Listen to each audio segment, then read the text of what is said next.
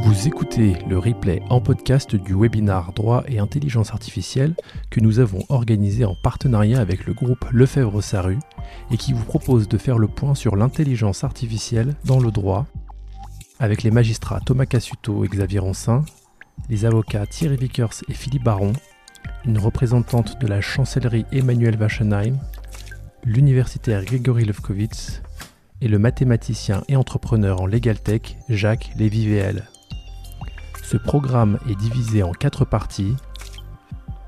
Qu'est-ce que l'IA Puis les solutions juridiques ayant recours à l'IA avec notamment DataJust en matière de dommages corporels. Puis l'IA demain pour la partie prospective et nous terminerons par la partie et nous terminerons par les questions juridiques soulevées par l'IA. Bonne écoute. Bonjour à tous. Merci de, nous avoir euh, rejoints pour ce séminaire, webinaire. Vous êtes presque 600, 600 à vous être inscrits à ce webinaire.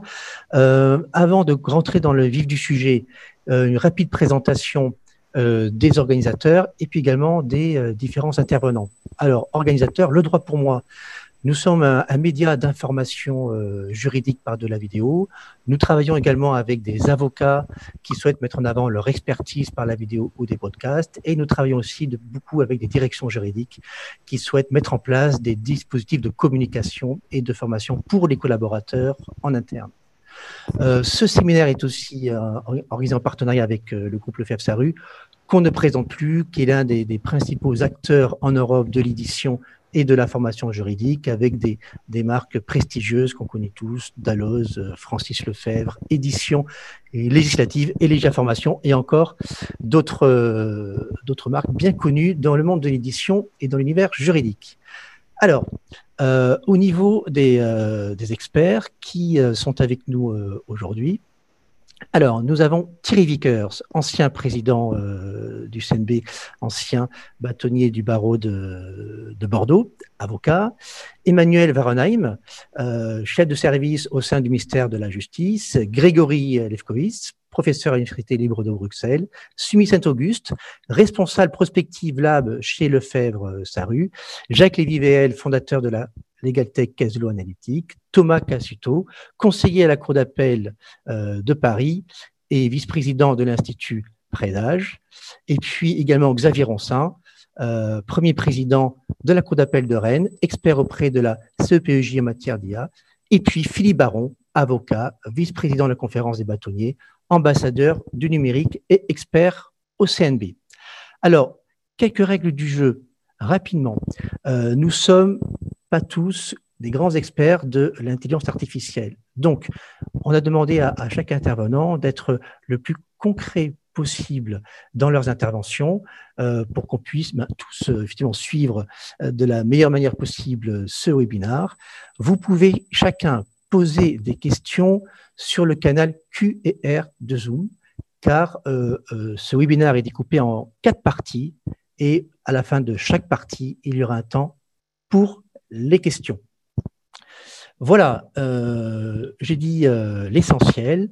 Alors, pour commencer, je laisse la parole à euh, Grégory qui va nous parler de la définition du l'IA. Concrètement, aujourd'hui, qu'est-ce que l'IA et qu'est-ce qui se passe, quelles sont les grandes tendances, qu'est-ce qui se passe au niveau de l'international? Grégory, je vous laisse la parole.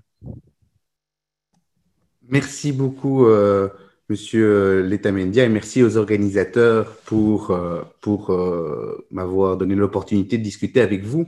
Alors, ce que, ce que je pensais faire dans, dans, dans cette très brève présentation, c'est peut-être euh, démystifier certaines idées qu'on peut avoir sur l'intelligence artificielle en euh, mettant la chose en perspective. Voilà, je vais partager un écran avec vous. J'espère que vous le euh, voyez. Vous le voyez bien? Parfait. Alors, au fond, l'intelligence artificielle, et ça, je pense, c'est le point le plus important, ce n'est pas une, en tant que telle une solution ou une discipline tout à fait spécifique. C'est un projet.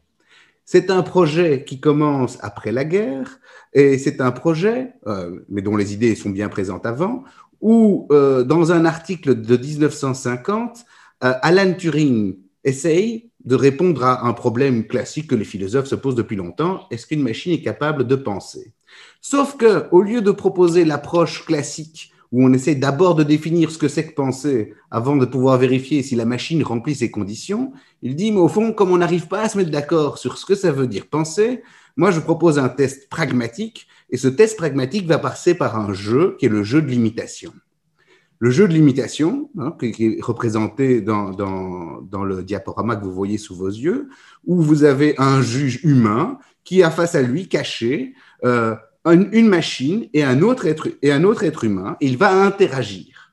Et dans le cas de cette interaction, l'idée est qu'on pourra dire qu'une machine pense si le juge humain, la personne C, hein, un taux de mauvaise identification entre la machine et l'humain identique au hasard, c'est-à-dire qu'elle est incapable de faire la différence entre une machine et un être humain. Et si elle ne peut pas savoir avec qui il interagit, eh bien on pourra dire que on a réussi à construire une machine qui pense et qu'on aura donc réussi à construire une intelligence artificielle. C'est de cette histoire du jeu de l'imitation que vient les habituels tournois où on met en compétition une machine et un être humain pour jouer aux échecs, pour jouer au go, etc., etc. C'est parce qu'on est toujours dans ce programme. Maintenant, une fois qu'on sait ça, comment est-ce qu'on fait? Ça, c'est évidemment la question. Comment est-ce qu'on fait? Qu'est-ce qu'on va utiliser comme technique pour le faire? Et là, vous avez une multitude de domaines et de techniques qui sont utilisés pour essayer de produire une machine qui a l'air plus ou moins intelligente. Une multitude de domaines techniques, parmi lesquels, je vais souligner deux éléments, hein, puisque ce n'est pas l'idée de faire un cours, mais parmi lesquels, euh, pendant très longtemps, on a travaillé en se disant on va construire des systèmes experts basés sur une intelligence artificielle qu'on va dire symbolique. Hein, et ce projet a échoué dans une certaine mesure. Euh, et depuis un certain nombre d'années maintenant, on a des systèmes qui apprennent, c'est-à-dire des systèmes qui sont basés sur l'apprentissage automatique ou l'apprentissage machine. Alors, c'est évidemment deux conceptions différentes de qu'est-ce que ça veut dire penser, qui, euh, ou dans un système, on a l'IA symbolique, que parfois on appelle en anglais la good old AI, euh, où on va essayer de représenter les connaissances. On va essayer de créer de, représenter, par exemple, ici, dans ce cas-ci, une pomme. Qu'est-ce que c'est une pomme? Ben, Une pomme, c'est un certain fruit. Euh, c'est lié aux arbres, etc. Et on va représenter symboliquement cette connaissance de la pomme. Euh, et comment est-ce qu'on va le faire? Ben, En interrogeant des experts de la pomme et on va essayer de définir euh, et de, représenter dans un système informatique la connaissance de la pomme que ces experts ont. Cette méthode, c'est une méthode, elle permet de, savoir exactement ce qu'on fait, mais il y a une autre méthode qui existe aussi depuis longtemps, mais qui maintenant qu'on a beaucoup de données et de puissance de calcul, produit des effets très intéressants, où on dit en réalité, et c'est souvent le cas, les experts ne savent pas ce qu'ils font. Ils ne connaissent pas euh, la manière dont ils procèdent en réalité, et donc plutôt que d'essayer d'extraire le savoir en ayant un échange avec eux, ce qu'on va faire, c'est qu'on va prendre une série de données qui euh, euh, vont être annotés, c'est-à-dire on va identifier une pomme sur euh, une série de photos, et on va par exemple passer un, un, algorithme qui, sur l'ensemble de, ces, de ces photos, dans le but d'essayer que ces algorithmes identifient qu'est-ce qui fait que toutes ces pommes sont des pommes. Et ça, ce sont les deux grandes approches. Le système expert, donc, d'un côté, où on acquiert du savoir de la part des experts, et sur cette base-là, sur cette base -là, eh bien, on va avoir une base de règles qu'on va appliquer à une base de faits et ça va permettre de faire des inférences et d'en tirer des conclusions. L'autre exemple, c'est le machine learning. Le machine learning, l'apprentissage machine ou apprentissage statistique, c'est ce système où on donne les données et on fait tourner sur ces données un algorithme qui est capable d'apprendre, c'est-à-dire d'appliquer des modèles d'apprentissage qui sont des modèles statistiques qui vont permettre d'identifier dans les données qu'on soumet, qu'on donne, desquelles on nourrit la machine, euh, quels sont les points communs entre toutes ces pommes et comment distinguer ces pommes d'un chien ou euh, d'un euh, autre fruit. Ce qu'on oublie souvent, parce que pour l'instant, on parle souvent d'une sorte de magie de l'intelligence artificielle où on aurait, on donne des données et on met n'importe un algorithme qui auto-apprend et boum, on découvre des choses formidables. Ce qu'on oublie de dire souvent, et c'est un point très important, en ce compris pour ceux qui voudraient mener des projets d'intelligence artificielle en utilisant le machine learning, c'est que ça représente beaucoup, beaucoup de travail.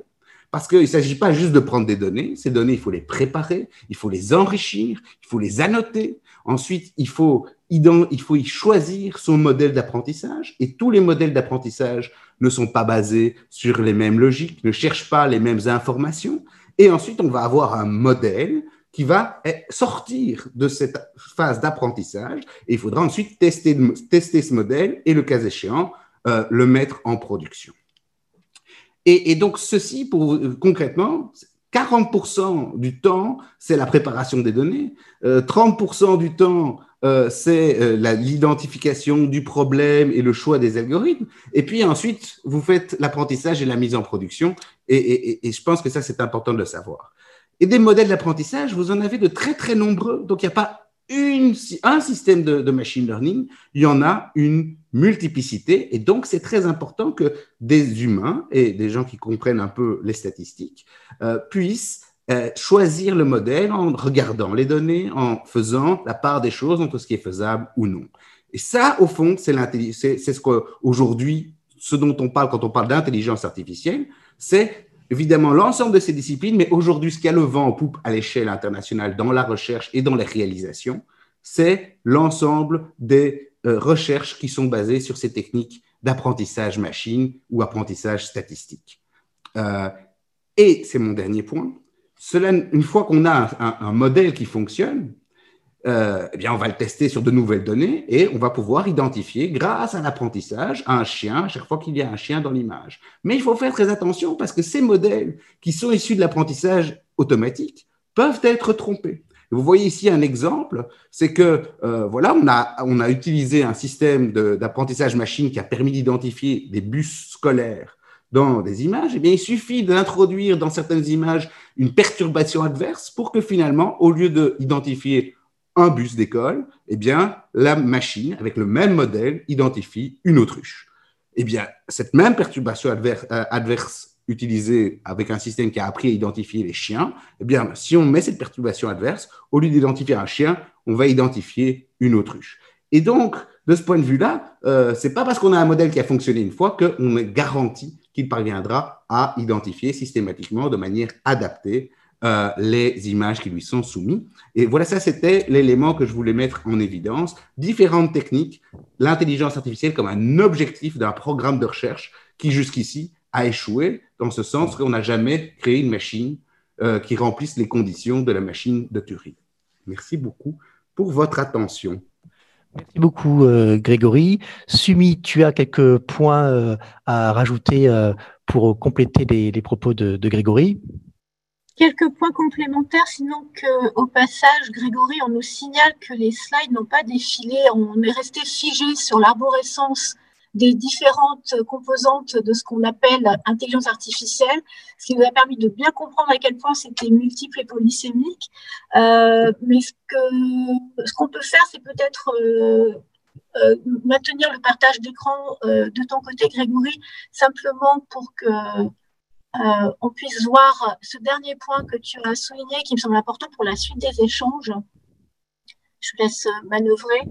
Et pendant ce temps, je prends la parole. Voilà, donc tu, as, fait cette, grande distinction entre euh, système expert et ça défile très vite euh, et, approche inductive avec l'apprentissage machine. Et tu en terminé avec euh, le, le, risque, le risque d'erreur et la nécessité de, de, réentraîner et de euh, et d'opérer une, une, vigilance humaine de tous les instants. Euh, ça me permet, moi, d'introduire de, rapidement ce que je voulais dire, à savoir que il nous a semblé que dans un, webinaire en 2020 sur ces sujets de, l'intelligence artificielle appliquée au droit, et euh, quand bien même nous avons tous les uns les autres euh, beaucoup participé, pris part et entendu euh, des débats très intéressants sur les enjeux éthiques et juridiques de ces technologies depuis déjà maintenant plusieurs années, il nous a semblé important d'introduire donc un moment didactique de réintroduire pour certains un temps de définition de toutes ces notions parce qu'il y a beaucoup de beaucoup d'ambiguïté et partant beaucoup de malentendus. Euh, j'aime bien citer cette, cette, cette, maxime. mal nommer les choses, c'est ajouter au, malheur du monde. Et concernant donc ces, nouveaux objets technologiques et numériques dont on, s'empare dans le monde du droit, il me semble important qu'on partage un vocabulaire et un langage commun de manière à en débattre de manière euh, rationnelle et, saine et sereine. Euh, pour compléter donc euh, l'introduction qu'a faite Grégory, et avant d'en venir donc aux, aspects les plus, les, plus orientés vers le monde juridique, à savoir les applications, mais aussi les questionnements, euh, ce que je voulais moi vous partager, c'était euh, des démarches qui visent à couvrir euh, peut-être cette, cette, cette, éducation. À... Il y a demeure difficile à maîtriser. Excusez-moi parce que je, je, réagis quand même au, je réagis quand même aux, commentaires qui nous sont qui nous sont glissés. Et évidemment, il y a demeure difficile à maîtriser et on ne prétend pas euh, faire de cours, comme l'a dit Vincent. Personne n'est expert ici en, en intelligence artificielle ni en machine learning. Euh, cependant, il me semble qu'on peut s'entendre sur un viatique commun, un socle commun de, notions euh, qui sont non ambiguës et qui désignent simplement ce dont on parle. Donc, ce pourquoi il y a eu ce, cette introduction et ce pourquoi, par exemple, des acteurs qui sont pour certains français et pour d'autres européens ou américains ont proposé, ont poussé au-delà des, ressources didactiques qu'on connaît de type MOOC sur Coursera et, ailleurs, ont proposé des, ressources pour un public très large et qui me semble, moi, bien convenir en fait aux besoins qu'on pourrait avoir aujourd'hui dans le monde du droit pour, euh, disons, euh, mettre le pied à l'étrier et comprendre à minima ce dont il est question. Et je ne pense pas qu'il s'agisse d'angélisme que de miser en fait sur euh, la curiosité et l'envie de comprendre de manière, euh, de manière euh, non ambiguë ce dont il est question. Donc là, je, vais simplement vous citer deux exemples. Il y a cette initiative de l'université de Helsinki qui, en collaboration avec une agence qui s'appelle Reactor, a construit il y a déjà quelques années tout un parcours d'initiation à l'intelligence artificielle qui est très bien fait, qui existe en plusieurs langues et donc qui est accessible à tous, euh, qui visait euh, en premier lieu euh, bah, les citoyens finlandais. J'ai fait une partie du parcours pour voir comment c'était construit et je vous invite à, à regarder comment c'est fait. Il y a aussi une autre initiative bien plus proche qui est du fait de l'association Open Law, dont je, je, fais partie, je préside, et qui euh, part du même, euh, du, même postulat qui est qu'il euh, faut qu'on arrive à partager ce vocabulaire à propos de, numérique. Donc ça va au-delà peut-être de, l'intelligence artificielle. Donc on a lancé il y a quelques semaines, je ne vous retrouve pas la page d'accueil, mais c'est pas grave, une sorte de faux quiz qui est plus euh, une manière soit de consolider des, connaissances qu'on aurait euh, à propos d'intelligence artificielle, euh, soit d'apprendre nouvellement et justement de rentrer peut-être dans le détail des distinctions entre machine learning, système expert, entre machine learning et deep learning, sous une forme qu'on a voulu ludique et, et qui, donc quand je parlais de faux quiz, en fait apporte plus de, réponses, de contenu qu'elle elle ne vous oblige à vous euh, tester. Voilà, euh, ce sont deux, deux, initiatives, il y en a d'autres. Hein. Il y a l'INRIA qui a participé à un gros programme qui s'appelle ClassCode, euh, qui est en ligne également. il y a plein de ressources. Hein. Et je pense, enfin, il, me semble que moi, c'est, enfin, il est indispensable en fait d'en passer par par cette, ce, ce temps d'initiation avant que d'aller plus loin. Merci Sumi. Donc, les éléments que tu as, euh, que tu as, sur lesquels tu as communiqué, de toute façon, euh, tous les participants, euh, après le webinaire, de toute façon, nous allons vous permettre d'accéder à ces différentes ressources qui ont été, qui vous ont été euh, montrées, parfois un peu rapidement, mais sachez voilà, que dans un second temps, vous pourrez accéder aux différentes interventions et aux ressources qui ont été euh, montrées. Merci pour cette introduction. Je propose maintenant qu'on attaque, euh, qu'on rentre vraiment dans le, dans le dur et la seconde partie. La seconde partie, c'est l'intelligence au service, l'intelligence artificielle au service du droit et de ses acteurs, concrètement, qu'est-ce qu'on peut faire aujourd'hui, qu'est-ce qui existe aujourd'hui comme outil IA au service du monde du droit? Donc Grégory, je vous laisse euh, euh, commencer et ensuite vous serez relayé par Emmanuel Varenheim du ministère de la Justice et Philippe Baron. Grégory, à vous. Merci beaucoup et désolé pour, euh, pour les, les précédents slides. Donc, euh, vous m'avez demandé sur trois angles, trois aspects, euh, droit des contrats, disons, et droit économique, exploitation de la jurisprudence et, droit bancaire financier, et j'ajouterai fiscal. Euh, qu'est-ce qui existe aujourd'hui sur le marché et qu'est-ce qui est utilisé Alors, évidemment, dans, différentes perspectives et dans différentes fins. Concernant les contrats, le droit des contrats et je dirais plus largement le droit économique, on a quand même beaucoup de produits qui existent euh, et qui permettent de faire un certain nombre de choses si on a beaucoup de données.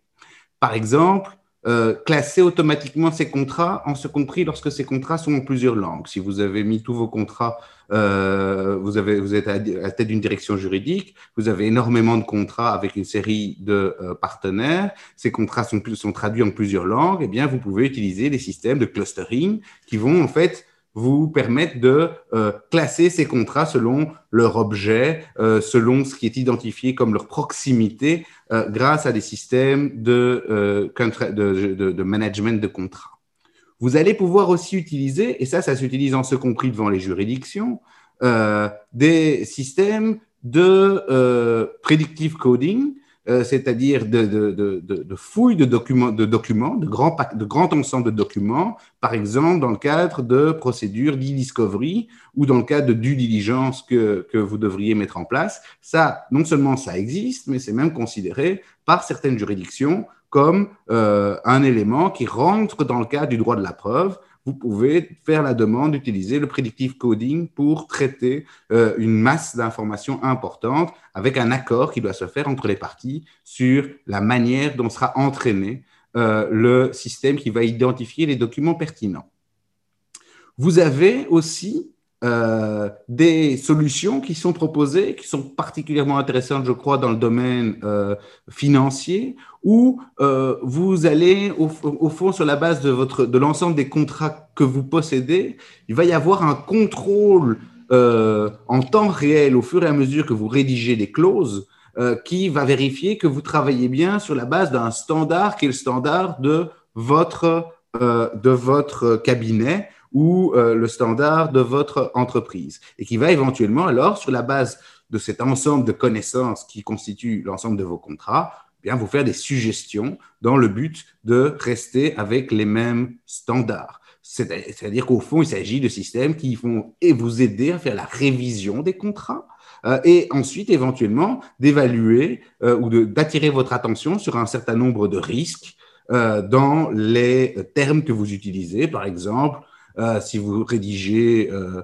des règles concernant euh, les données personnelles, eh bien, si vous utilisez notamment, notamment va être souligné parce que, en général, il faut être exhaustif sur le type de données que vous allez utiliser et comment vous allez les utiliser. après, vous avez des choses plus, plus, plus avancées, mais en même temps qui sont limitées à un public plus restreint. Euh, et qui, d'ailleurs, en l'occurrence là, c'est pas toujours de l'intelligence artificielle du tout, mais vous avez de l'automatisation des contrats, par exemple, basés sur la blockchain, par exemple, ou pour les produits dérivés de gré à gré, on a tout de même maintenant une documentation standardisée, des, des balises pour mettre en œuvre une automatisation complète euh, des, de ces contrats euh, totalement standardisés, tels que ISDA Master Agreement euh, ou contrat tripo et des choses de ce genre-là. Et puis, vous allez avoir, et ça c'est plutôt du, au niveau, c'est particulièrement intéressant pour euh, les directions juridiques, un ensemble de logiciels qui vont vous permettre d'assurer, en faisant l'analyse de votre documentation, euh, le respect d'un certain nombre de règles concernant euh, la protection des données personnelles, concernant euh, la mise en œuvre effective de votre politique anticorruption ou qui vont vous permettre d'assurer votre plateforme en ligne contre le risque de mettre en vente des produits contrefaits. Donc tout ça avec une base d'intelligence artificielle, pour le coup, puisqu'on va euh, faire une analyse permanente de l'ensemble des flux de données en essayant d'identifier les produits potentiellement problématiques. Euh, on retrouve le même genre de choses, euh, évidemment, en droit bancaire, financier et fiscal, des deux côtés d'ailleurs, du côté de, l'administration fiscale euh, et du côté de, des, des, cabinets de conseil ou des acteurs du monde financier, puisqu'on a de plus en plus d'obligations de compliance. Avec la compliance, ça représente 60% euh, du budget des acteurs du monde de la finance, eh bien, euh, pour réduire ces coûts, on a, il existe des solutions qu'on appelle des RegTech qui vont vous permettre d'assurer et d'automatiser le reporting et d'identifier les risques dans les, transactions que vous mettez en œuvre. Évidemment, qui dit RegTech pour les acteurs de la finance dit SupTech, c'est Supervisory Technology, pour les euh, autorités de surveillance qui ont des outils qui, qui, sont disponibles pour faire au fond le screening de l'ensemble des opérations ou pour identifier. Euh, euh, c'est normal qu'il n'y ait, ait, pas de slide pour l'instant à l'écran, pour, pour essayer d'identifier les risques de fraude. Je finis sur la question de l'exploitation de la jurisprudence par l'intelligence artificielle, où vous avez évidemment là aussi, et ça intéresse spécialement euh, sans doute euh, les juristes, euh, des développements qui, j'ai envie de dire, se, se, développent sous trois, sous, trois aspects. Il y a toute la dimension de l'utilisation de ces nouvelles technologies pour décrire, au fond, pour arriver à découvrir, de faire de nouvelles recherches, visualiser de choses qu'on ne pouvait pas voir avant euh, voire éventuellement mesurer la performance d'un certain nombre d'acteurs. Vous avez ensuite des outils, euh, je, vais, je, vais vous montrer quelques exemples, qui vous permettent de prédire, hein, qui se présentent comme vous permettant de prédire, euh, euh, dans le but, par exemple, de vous supporter les systèmes de mode alternatif de règlement des conflits. Hein, on vous dit, voilà, vous avez, voilà vos chances de succès, voilà combien vous pouvez espérer. Est-ce que vous êtes sûr que vous voulez, vous voulez aller en justice alors que vous pourriez transiger pour un montant proche de celui que vous pourriez espérer? Et il y a enfin euh, des systèmes qui, in fine, ont comme effet, en tout cas, de standardiser les décisions ou de créer des barémisations sur la base des données antérieures de la jurisprudence. Donc là, je vous montre simplement mon diaporama. Voilà.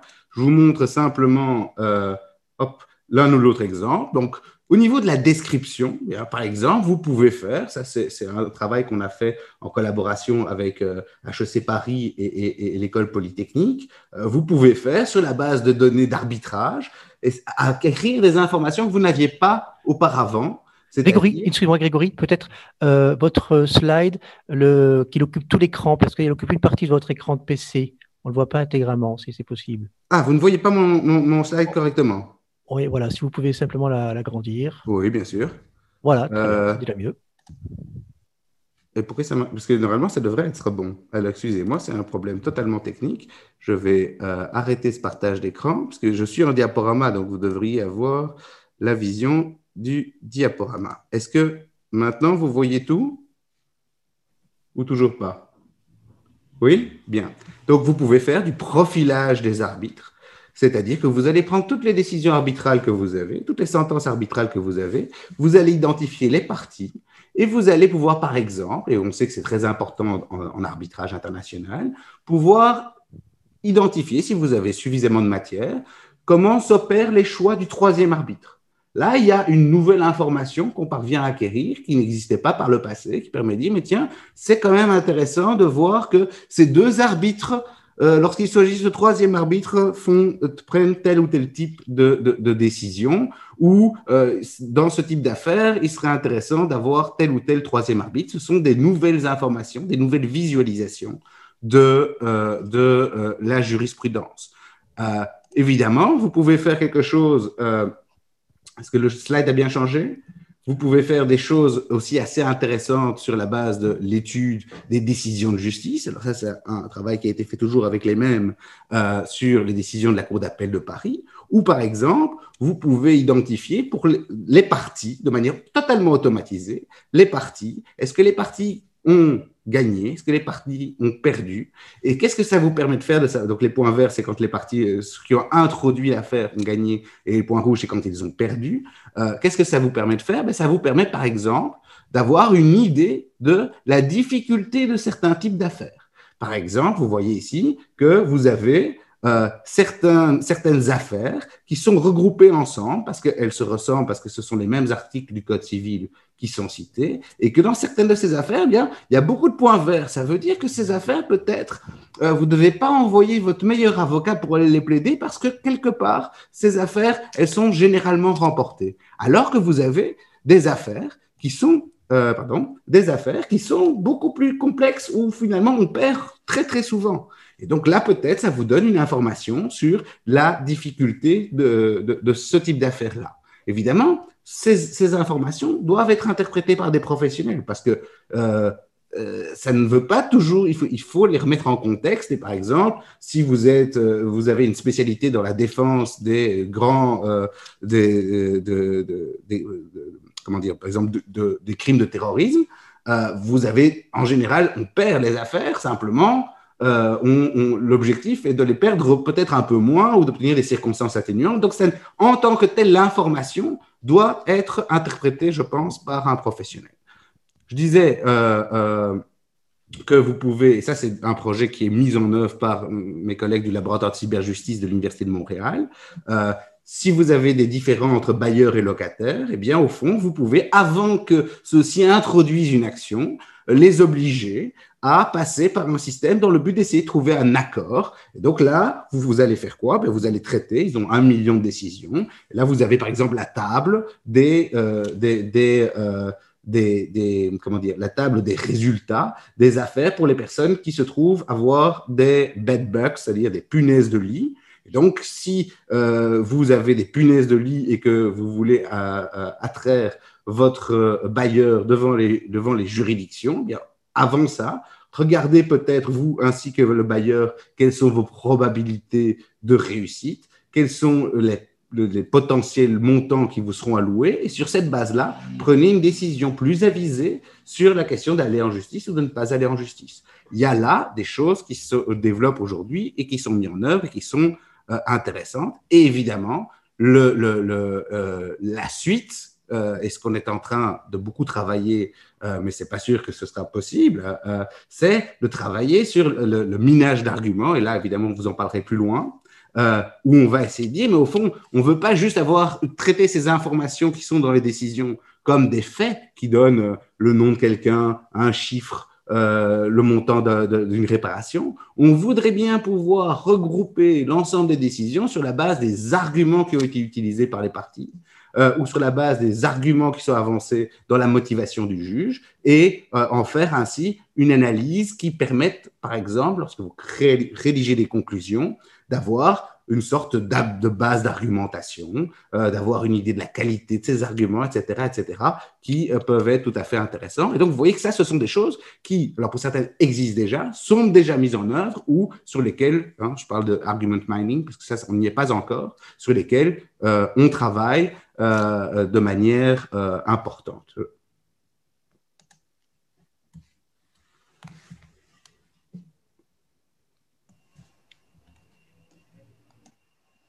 Vous avez fini, Grégory? Je vous remercie. Merci. Grégory, euh, merci. Donc, euh, nous avons quelques questions déjà. Euh, cette utilisation de l'IA dans le domaine juridique, est-ce que l'on va vers plus de droits collaboratifs? Première question, d'après vous? Il semble que oui, d'après ce que vous dites. Mon point est de dire, vous avez là un... On, on a parlé à un moment donné beaucoup de ce ce qui pour moi est de la science-fiction, de dire on va, mettre il va avoir des juges robots.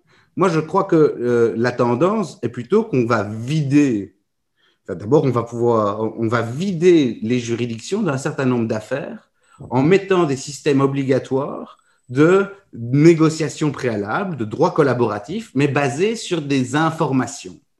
Et là, je pense qu'effectivement, il y a euh, des, y a, des mouvements euh, qui se mettent en place, en particulier pour des petits conflits, qui sont des conflits sur des petits montants, et qui d'ailleurs bien souvent n'allaient pas devant les juridictions euh, dans le passé, euh, et qui vont trouver là une manière d'améliorer le conseil qu'on peut donner à son client euh, et, d'avoir une base objective pour, pour lui répondre. Donc là, effectivement, je pense qu'effectivement, si vous dites à votre client, mais vous savez, le maximum c'est, que vous pouvez obtenir pour ce genre de problème, c'est 400 dollars. Et, ma première heure, je la facture 125 dollars. Il peut se dire que peut-être c'est intéressant de transiger à 300 dollars plutôt que d'aller dans la juridiction, d'introduire une action, de remettre des conclusions, etc., etc. Bon, après, ça marche pas pour tout. Merci Grégory. Effectivement, alors c'est une bonne, je dirais une bonne transition pour ensuite euh, l'intervention euh, d'Emmanuel du ministère de la Justice. Avant Emmanuel de vous laisser la, parole, une question que nous pose un, avocat euh, comment faire en sorte d'avoir des datas et d'exploiter des datas aujourd'hui présentes dans les structures des cabinets ou études de notaire d'ailleurs. Hein? comment en fait exploiter ces datas avec les contraintes de secret pro, par exemple? Donc les cabinets ont de la data, mais comment l'exploiter et comment concilier ça avec le secret pro. Un des, intervenants peut-être, Géory, Thierry Vickers, Philippe, est-ce que vous pouvez répondre à ça éventuellement, vous qui êtes avocat, Philippe et Thierry? Euh, donc voilà, les cabinets ont de la data. Eh comment aujourd'hui pouvoir les structurer? Est-ce que les cabinets peuvent utiliser ces data avec toutes les contraintes du secret pro? Aujourd'hui, plusieurs outils permettent de renvoyer ces datas. Plusieurs des outils de justice prédictive dont, on parlera tout à l'heure euh, laissent cette possibilité-là. Euh, bien évidemment, ce n'est possible que si euh, il y a une anonymisation qui intervient et euh, la difficulté va être qui fait cette anonymisation? Je pense pour ma part que le cabinet qui envoie vers une structure comme celle-ci euh, serait bien avisé d'anonymiser lui-même plutôt que de le faire faire euh, par une société euh, qui n'est pas tenue au secret professionnel la concernant. D'accord. Merci Philippe. Emmanuel Varonheim, donc Grégory parlait effectivement des outils qui existent qui permettraient éventuellement euh, d'éviter d'aller euh, en, contentieux hein, au, tribunal et d'optimiser le conseil auprès des clients. Donc on a beaucoup parlé de DataJust, donc la chancellerie est, euh, est, très présente sur ces sujets d'IA. Qu'est-ce que vous pouvez nous dire par rapport au projet DataJust Et puis également, est-ce qu'il y a d'autres projets dans les tuyaux au niveau de la justice? Alors bonjour à tous, donc Emmanuel Varanheim, je suis euh, magistrat, chef de service au, secrétariat général du ministère de la Justice. Merci beaucoup de me donner la, parole euh, sur cet enjeu important. Alors je vais bien entendu vous parler euh, de, de DataJust, mais d'abord je voudrais vous faire part de quelques éléments relatifs aux, enjeux sous-jacents qui, motivent la construction et surtout l'encadrement des outils. Je reviens un petit peu sur ce qui a été dit euh, juste précédemment pour dire que cette question, dans la justice, elle n'est pas nouvelle. Je crois que la capacité euh, à anticiper les chances de succès d'une action en justice est aussi euh, vieille que la justice elle-même. Et depuis longtemps sont commercialisés des outils, des calculatrices, simulateurs élaborés par des, experts. Alors la nouveauté, bien évidemment, telle que ça a été développé, c'est que la possibilité offerte par ces outils a été démultipliée avec le traitement de masse et puis la, possibilité d'outils, euh, enfin, on entrevoit la possibilité d'outils prédictifs qui sont élaborés euh, euh, à partir d'informations passées. Alors, en la matière, le ministère de la Justice se positionne comment? D'abord, le ministère de la Justice est conscient tout à la fois du, potentiel de simplification du, travail, de rationalisation des tâches pour l'ensemble des acteurs judiciaires, de l'assistance à l'analyse humaine, mais bien évidemment euh, conscient aussi des risques importants, risques importants de, performativité en cas de confiance excessive, voire d'atteinte à des, droits fondamentaux euh, en cas de mauvais usage ou, de biais. Donc le, choix du ministère de la Justice, c'est d'accompagner le développement des outils pour, offrir un cadre sécurisé. Le cadre d'ailleurs, il commence à être solidement fixé, mais je serai rapide puisqu'il y a tout un passage juridique euh, tout à l'heure. Mais je souhaite quand même euh, peut-être simplement dire que nous avons un cadre national qui est euh, avec une législation contraignante en matière judiciaire, issue de la loi informatique et liberté, issue de la loi euh, dite République numérique qui impose la transparence des algorithmes en matière judiciaire, et puis la, loi de programmation et de réforme pour la justice qui qualifie de, délit la réutilisation des, données de magistrats ou greffiers pour, évaluer leur pratique professionnelle. Tout à l'heure, on parlait de profilage d'arbitres. Il n'y aura donc ni profilage de magistrats, ni profilage de, de greffiers. Au niveau européen, on est sur un, cadre non contraignant avec la, charte éthique, mais, mais, aussi, puisque vous me demandez l'action du ministère de la Justice, notre participation au sein du Conseil de l'Europe au comité ad hoc sur l'intelligence artificielle.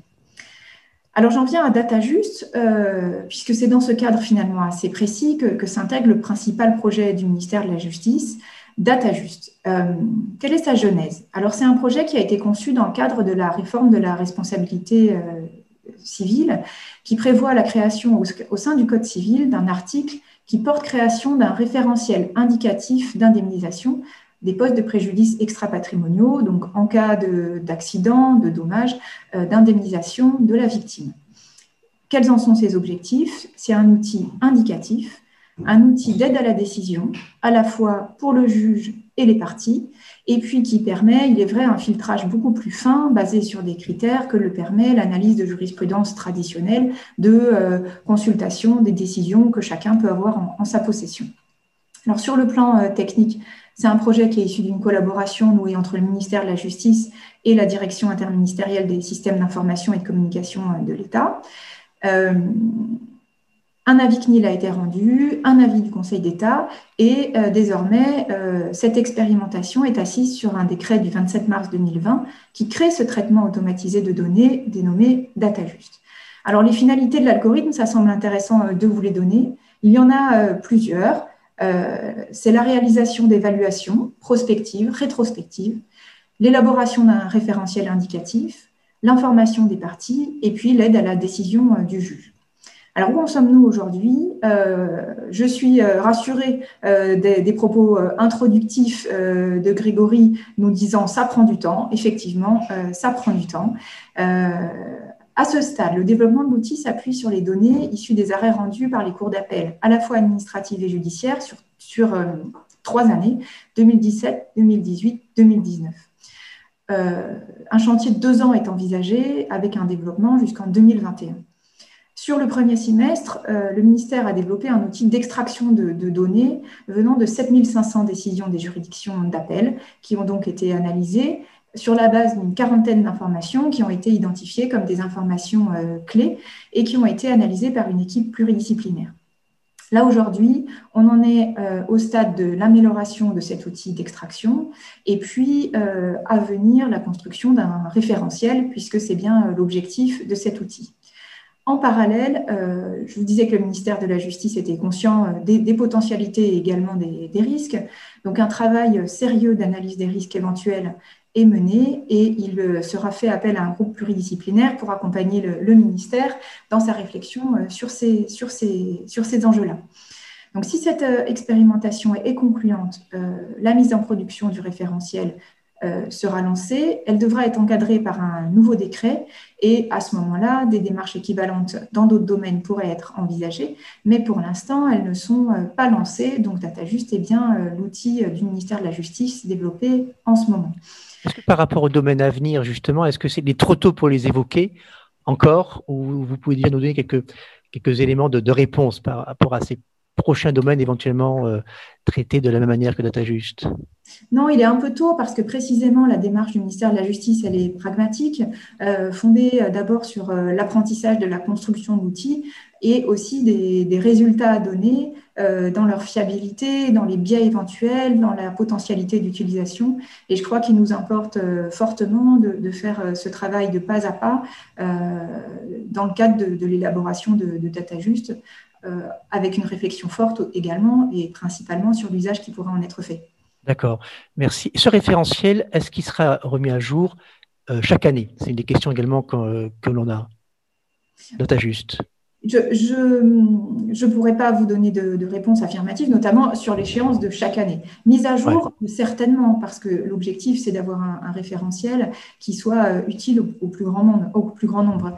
Et par euh, définition, l'ensemble des contentieux qui sont euh, présentés à la justice sont particulièrement évolutifs.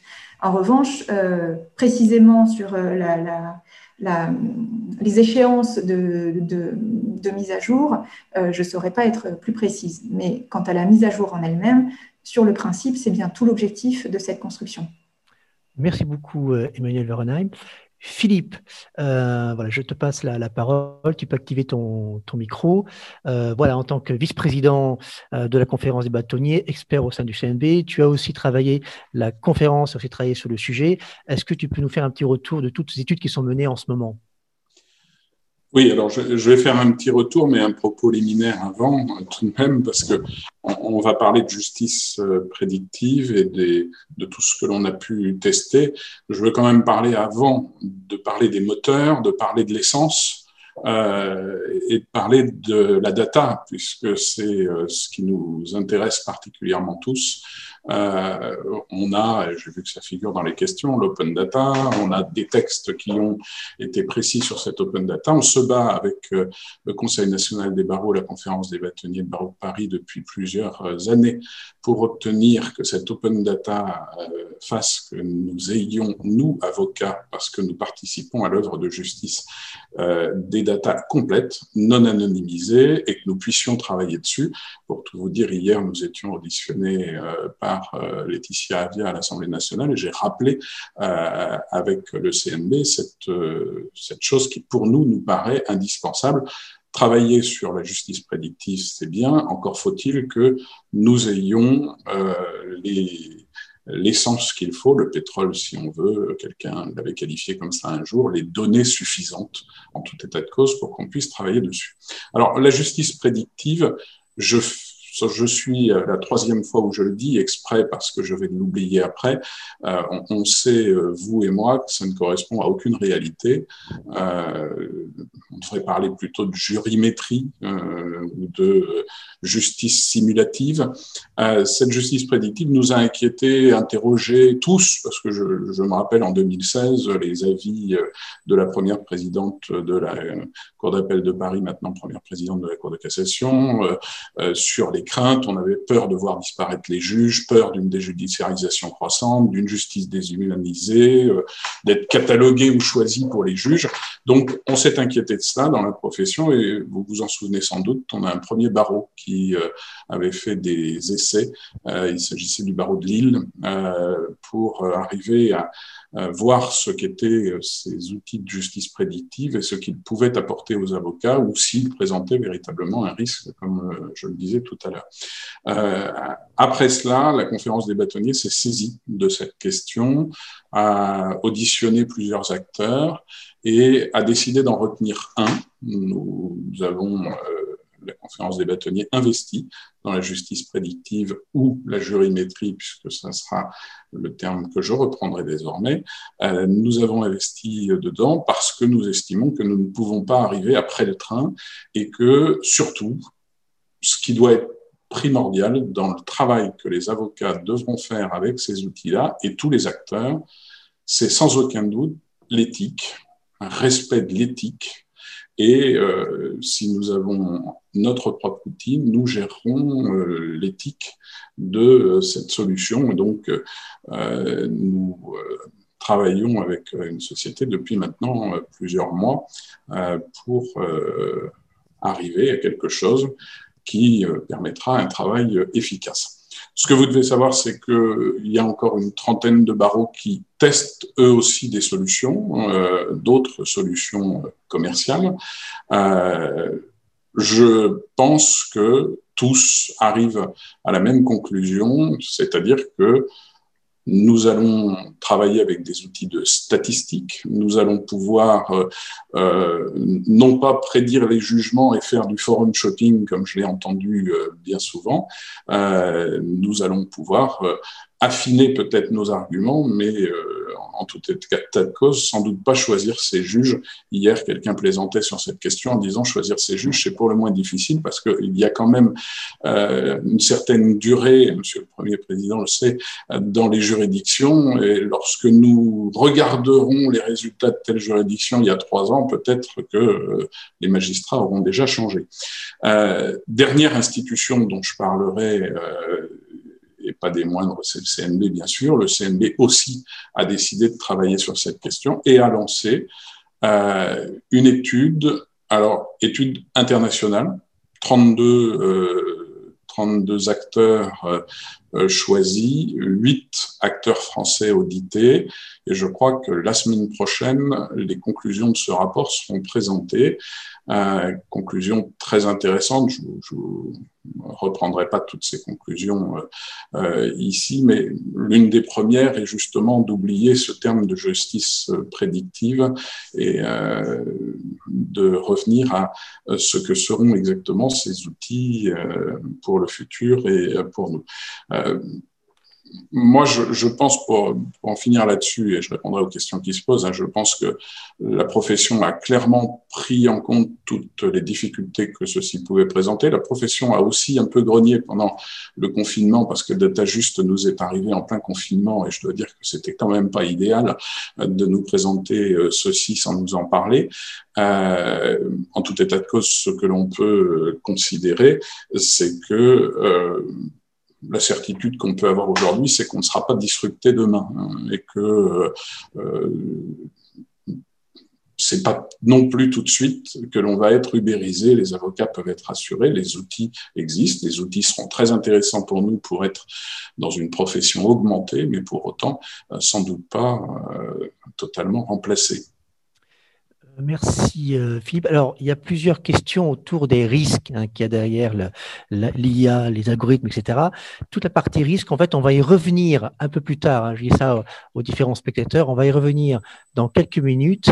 Euh, donc, euh, vraiment, on va traiter ça, car il y a beaucoup de questions par rapport à ça. par rapport à cette partie que l'on vient de voir, est-ce que parmi les intervenants, certains souhaiteraient compléter ce qui a été dit? Non. Alors, oui.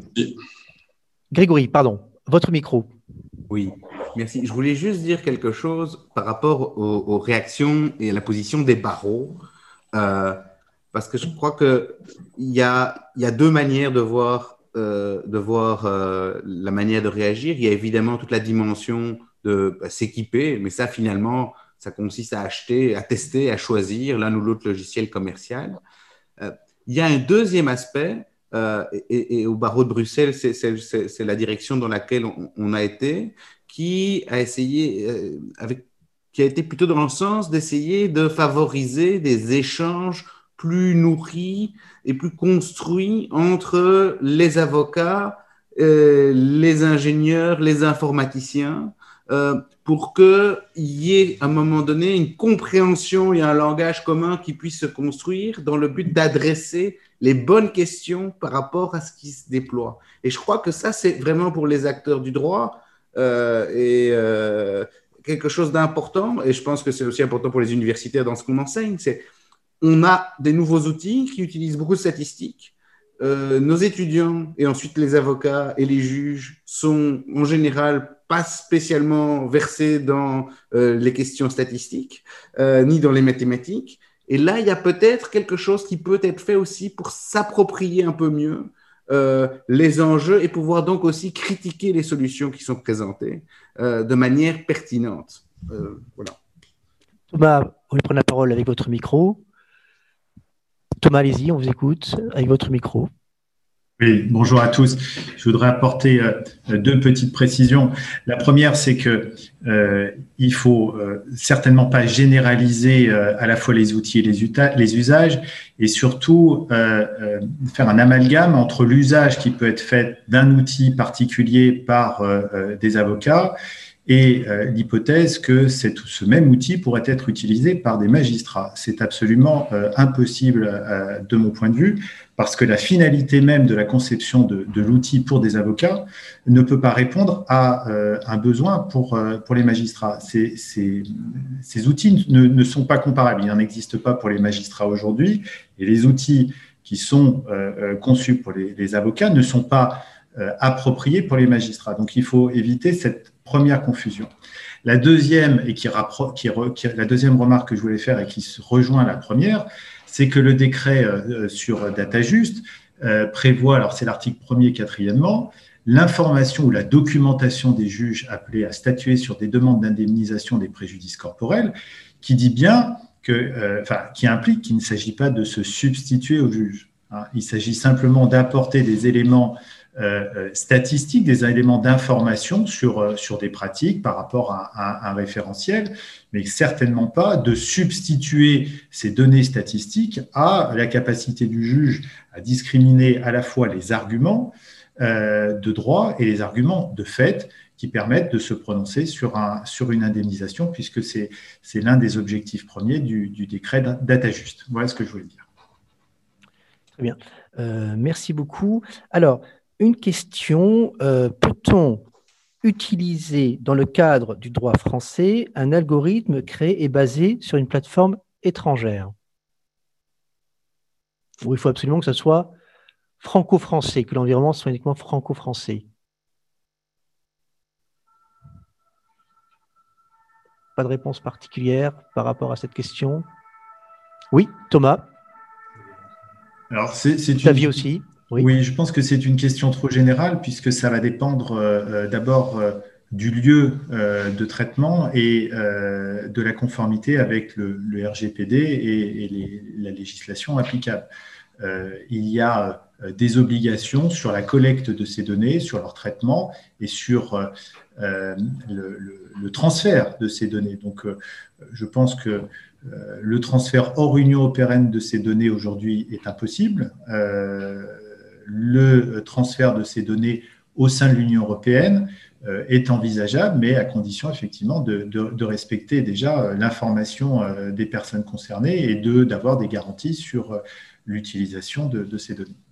D'accord, merci. Xavier, Thierry, vous vouliez compléter? Xavier, je vous laisse la parole. Ensuite, Thierry. Oui, bonjour.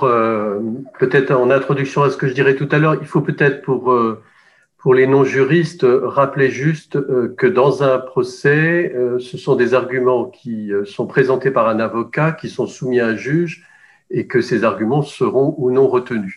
Donc à la question de savoir si, à l'appui d'arguments, on peut utiliser tel ou tel algorithme chinois, péruvien ou japonais, c'est juste la question de la pertinence. Donc, c'est pas le produit ou la nationalité du, du de l'algorithme qui sera euh, considéré au-delà d'une fraude éventuelle ou d'une infraction euh, euh, pour obtenir des données. C'est plutôt la question de la pertinence. Donc, la nationalité n'a pas de pertinence. C'est juste de savoir si l'avocat saura convaincre son juge qu'en utilisant tel ou tel produit, tel ou tel algorithme, tel ou tel argument, eh bien, euh, ce juge doit lui donner euh, raison. Donc, euh, la question doit plutôt être vue d'un aspect à la fois pratique et puis de la finalité même d'un argument statistique ou autre qui est à l'appui d'une demande particulière.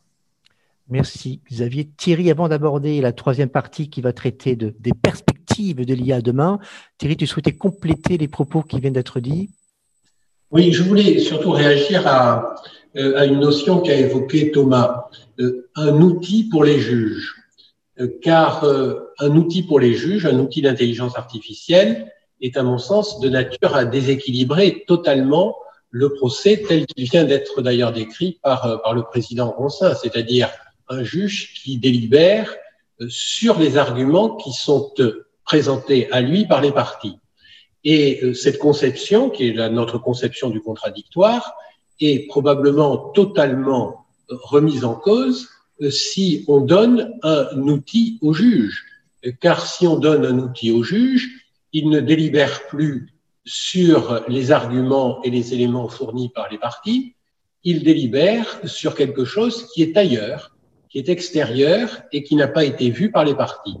Et donc, le concept même euh, d'outil d'intelligence artificielle à destination des juges me paraît paradoxal ou en tout cas euh, ne pas pouvoir être compatible avec notre concept du contradictoire et c'est probablement euh, un sujet qu'il faudra à un moment donné traiter.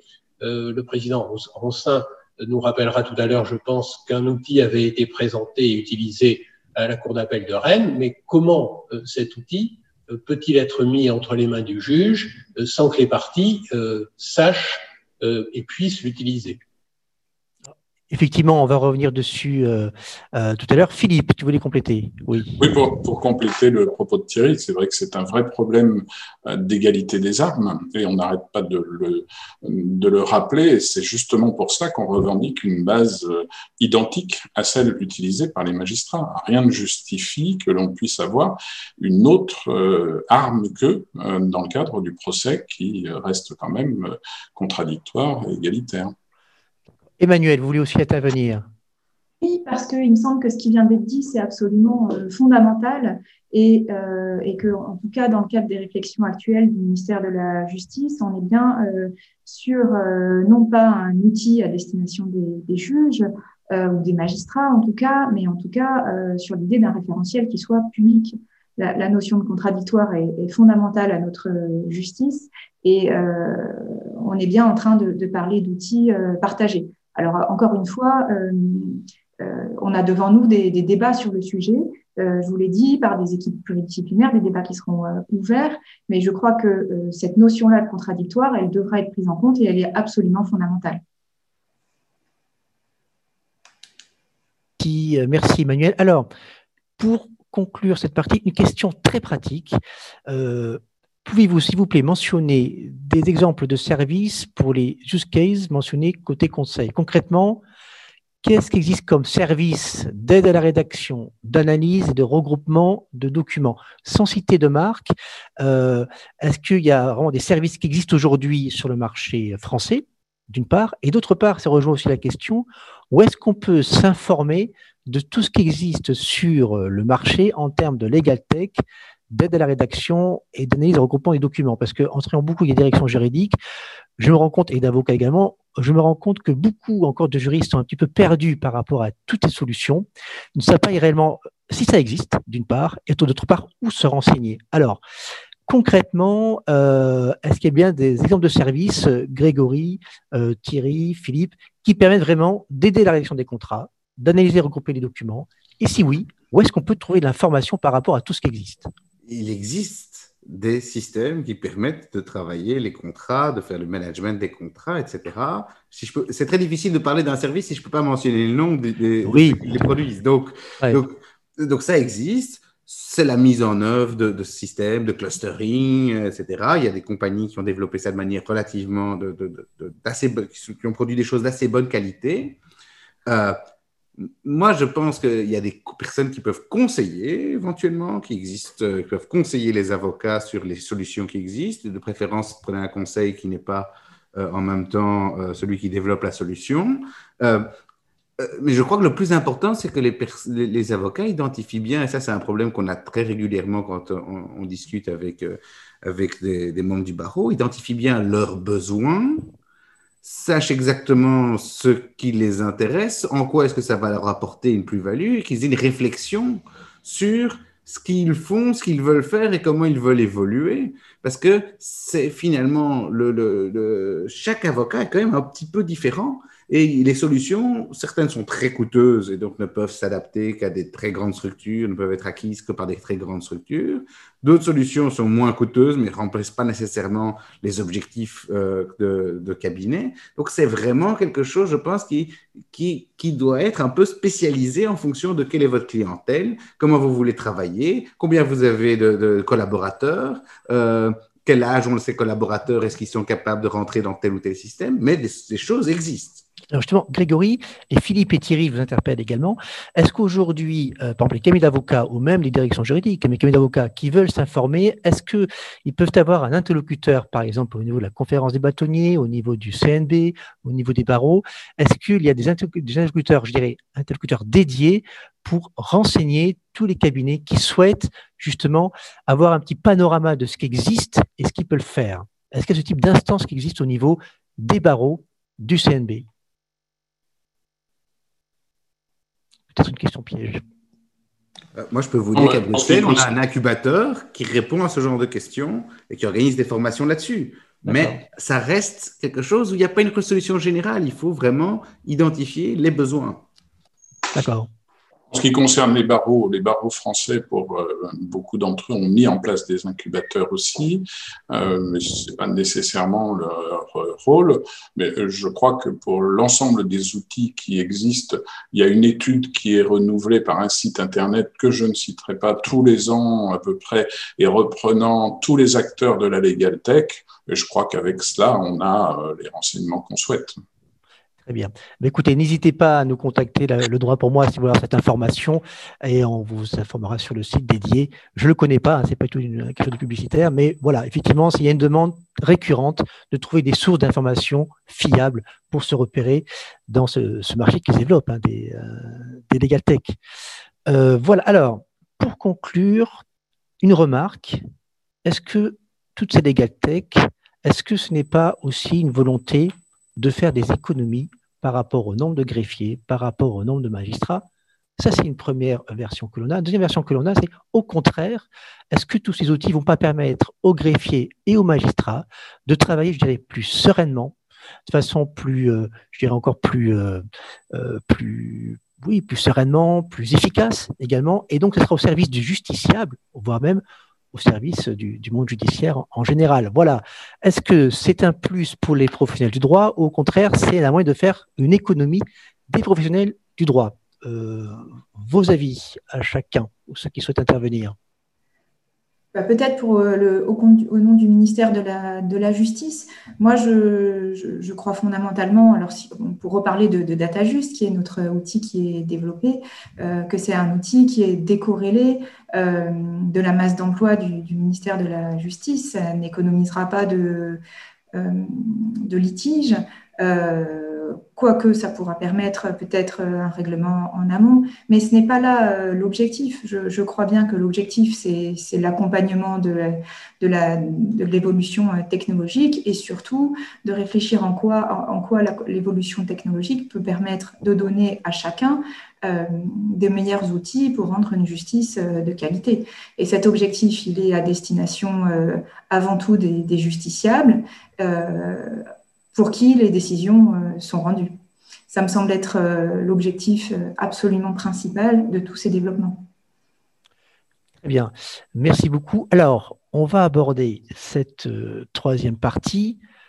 On a parlé de l'IA aujourd'hui et l'IA demain. Quelles sont les perspectives? Et notamment une question qu'on voit de plus en plus apparaître, c'est est-ce que l'IA peut ou pourra un jour vraiment interpréter et prévoir le raisonnement du juge. Voilà. Donc, Xavier, euh, Philippe, euh, je vous laisse peut-être commencer à prendre la parole. Enfin, Xavier et Thomas, pardon. Je vous laisse prendre la parole par rapport à, ce sujet délicat. Alors, on est à la fois sur euh, demain et sur après-demain, et puis des questions, puisque ces thèmes concerne le, présent. Alors, j'espère que je vais décevoir euh, personne, j'espère que je vais rassurer euh, tout le monde. Il y a déjà deux mythes et, deux fantasmes euh, qu'il faut absolument exposer pour ensuite les, les, oublier. Le premier, c'est le juge remplacé à court terme, à moyen terme ou à long terme par un robot. On est dans de la science-fiction.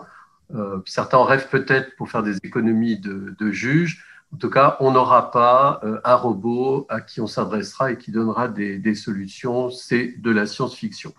Le deuxième mythe, il est aussi euh, présent et je l'ai presque entendu euh, et je dis amicalement euh, à certains de mes interlocuteurs, c'est de rentrer dans le cerveau du juge pour comprendre pourquoi ce juge euh, il va donner raison à l'un, donner raison à l'autre, est-ce qu'il n'a pas un algorithme secret qu'il consulterait tout seul, avec seul ou avec ses collègues. Bon, ce, ce, ce mythe de pouvoir rentrer dans la tête d'un juge euh, de pouvoir rentrer dans la tête d'une juridiction, indépendamment du fait que euh, les juges euh, peuvent rester à temps limité, il faut aussi l'oublier et, et, revenir à la base, à savoir qu'un juge, je suis dans la matière civile, mais ça pourrait être exactement la même chose en matière pénale, il se prononce en fonction d'un dossier et il a devant lui des avocats dont toute la culture est de dire et de répéter que les intérêts qu'ils défendent sont des intérêts particuliers,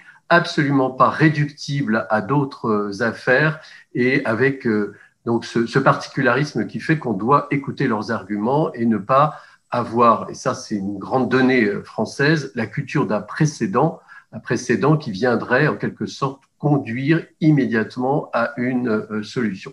Donc une fois qu'on on a évacué ce, fantasme, euh, l'avenir ou le présent, c'est effectivement ce que l'un d'entre nous a pu dire, c'est la, notion de pétrole, c'est la notion euh, de données, ce qu'on appelle les, data. Donc, euh, en, quelques mots, l'idée générale, c'est de pouvoir euh, collationner l'ensemble des données judiciaires sur tel ou tel problème, voire sur l'ensemble des problèmes, de pouvoir les analyser d'une manière un peu révolutionnaire, c'est-à-dire de pouvoir comparer ce qui se fait à Lyon ou ce qui se fait à Rennes avec le même type de dossier d'essayer d'imaginer que tous ces juges interconnectés euh, de manière subliminale ou qui se téléphoneraient euh, raisonneraient de la même façon, d'en déterminer une moyenne et puis d'essayer soit d'éviter le procès pour des raisons de coût, soit pour des raisons de gestion du stress des uns et des autres, soit de d'évaluer les chances de succès euh, en allant euh,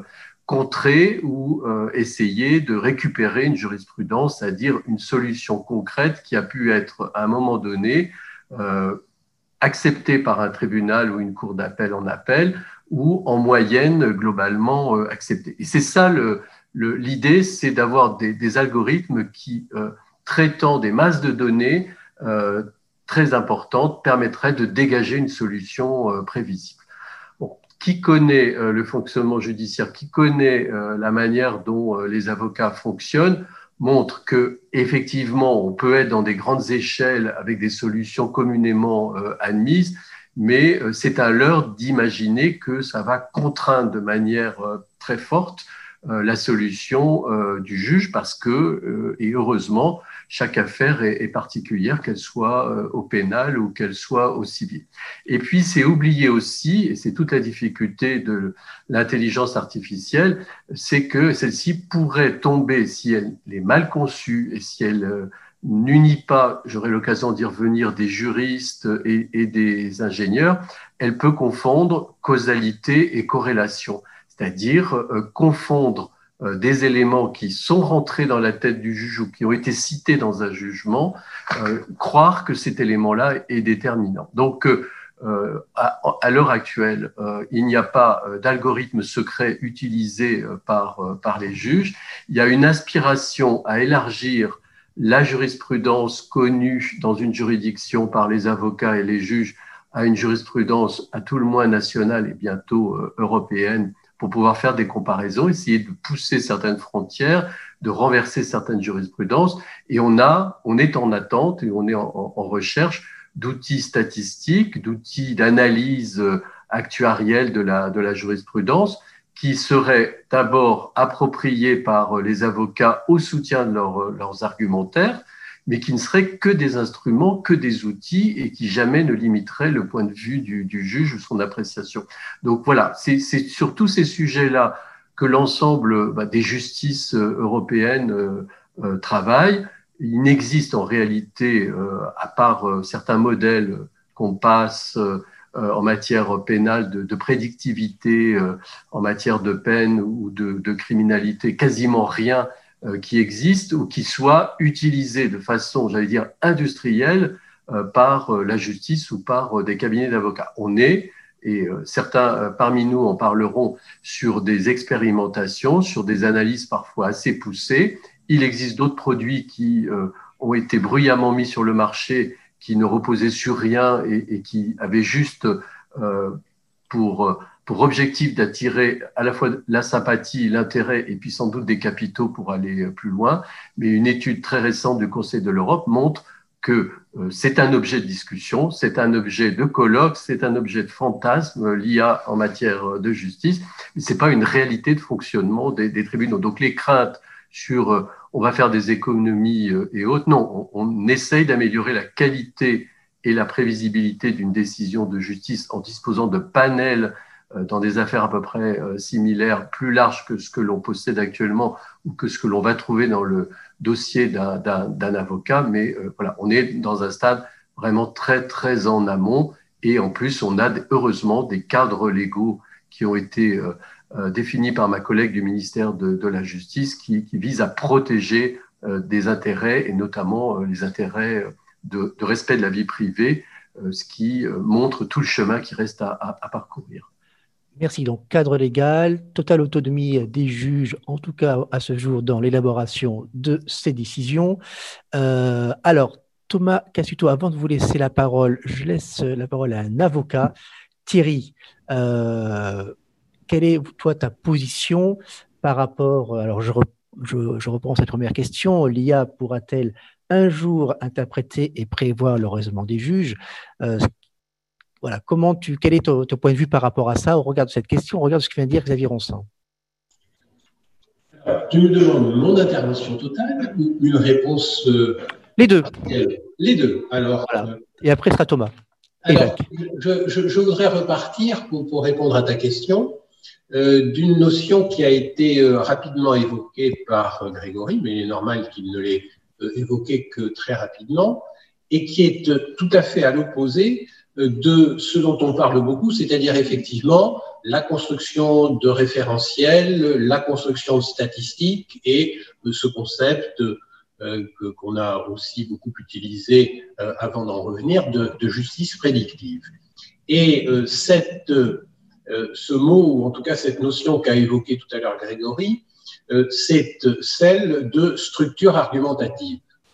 Dans la première slide qui nous a été présentée, euh, il euh, figurait la maîtrise du langage naturel. Et la maîtrise du langage naturel, ça me paraît être, pour ce qui nous intéresse, c'est-à-dire l'intelligence artificielle, pas tant d'ailleurs euh, du côté des juges, une fois encore, que plutôt du côté des avocats, la maîtrise du langage naturel, ça me paraît être l'essentiel de ce que peut et de ce que va apporter l'intelligence artificielle. Deux exemples on le sait, euh, beaucoup d'articles en ce moment sur ce sujet. Nous sommes très près de cette maîtrise du langage naturel dans certains domaines, et je pense notamment au domaine de la traduction automatique, dans laquelle manifestement, dans ce domaine manifestement, nous obtenons désormais les machines, alors qu'elles ne comprennent évidemment rien à ce qu'elles font, les machines sont capables de réaliser dans de bonnes conditions et avec des conditions de qualité satisfaisantes de euh, donc de la traduction automatique. La deuxième application que je voudrais euh, citer, euh, c'est une application euh, qui est due à cette vieille société informatique qui s'appelle IBM et c'est son logiciel Debater. Qu'est-ce que le logiciel Debater? Qu'est-ce que c'est que cette application? C'est un programme qui est capable d'argumenter, c'est-à-dire de soutenir une discussion sur un sujet donné avec un humain, ou pourquoi pas avec une autre machine, mais bel et bien avec un humain. Et euh, si vous allez sur Internet, vous verrez par exemple euh, un débat euh, entre donc debater et un humain sur la question de savoir s'il faut ou non interdire aux adolescents de jouer avec des jeux vidéo. Et l'ordinateur est capable de développer des arguments, des contre-arguments, de répondre, en bref, de réaliser euh, une activité qui ressemble un petit peu à ce que nous faisons devant un juge, échanger des arguments. Et il est capable de le faire à partir de quoi? À partir de l'exploitation d'une masse de données, tout simplement Wikipédia, dans laquelle il va chercher et identifier les éléments, les arguments, et il va être capable, à partir bien sûr des algorithmes qui ont été développés par IBM, il va être capable de les classer en fonction de leur pertinence, de leur poids. Là aussi, c'est assez facile d'imaginer comment on peut fonctionner dans, cette, dans ce domaine. Eh bien, maintenant, déportons euh, ce logiciel, ne le faisons pas attaquer euh, la base de données de Wikipédia ou Internet, faisons-le attaquer directement la base de données des décisions de jurisprudence et nous verrons d'ici trois ou quatre ans, puisque nous sommes passés dans cette troisième partie au futur proche, nous verrons dans trois, quatre, cinq ans peut-être des machines, des intelligences artificielles capables de présenter les arguments à partir donc de l'étude de la jurisprudence. Donc, étude totalement rétrospective, les arguments qui, pour un certain nombre de circonstances de fait, ont permis de déterminer la décision du juge. Et ce travail-là, c'est ce que aujourd'hui nous faisons, nous les avocats, lorsque nous faisons une recherche de jurisprudence avec les outils d'aujourd'hui. Mais au lieu de la faire en plusieurs heures, eh bien, ce genre d'outil devrait être capable de la réaliser en quelques instants seulement. Alors, ça ne change rien et ça change tout. Ça ne change rien parce qu'à la fin des fins, et comme le disait Xavier Ronsin, euh, dans le cadre d'un débat, l'avocat est là pour dire oui, la jurisprudence a toujours dit ça, mais mon cas est particulier et euh, il faut dire l'inverse. Ou à l'inverse, dire euh, mon cas ne ressemble pas euh, à ceux que je vais vous présenter, mais figurez-vous que quand même, il présente suffisamment de points de ressemblance pour que vous deviez appliquer telle ou telle solution. Ça, ça restera, au moins pour un certain temps, l'apanage de l'avocat et de l'humain. Mais tout ce qui est en amont, c'est-à-dire le travail de recherche, lui, il aura été simplifié de manière extraordinaire et ce qui se faisait en plusieurs heures ou plusieurs jours de travail devrait pouvoir se faire, une fois encore, en quelques secondes ou en quelques minutes. Et ça, ces applications de recherche des structures argumentatives, elles me paraissent beaucoup plus prometteuses et beaucoup plus importantes dans le domaine de l'intelligence artificielle que celles dont on nous parle aujourd'hui, c'est-à-dire celles qui permettent des constructions de référentiels et qui euh, travaillent uniquement statistiquement sur des chiffres. Car de toutes les façons, les ordinateurs travaillent statistiquement sur des données. Mais pas sur des chiffres, mais des solutions, Pardon, ces solutions que, que tu évoques, euh, effectivement, qui ont l'air comme assez révolutionnaires, c'est pour un proche avenir, c'est pour un avenir à moyen terme, où est-ce qu'on est aujourd'hui dans ces développements possibles? Elles ne sont pas révolutionnaires, elles ont été mises, en, euh, mises au point en laboratoire depuis 10, 15 ou 20 ans. Simplement, pour le monde du droit. À l'époque, à l'époque, on était obligé de travailler, d'analyser, de structurer les données et on travaillait sur des toutes petites bases de données et le travail de structuration initiale était tel que le rendement était nul.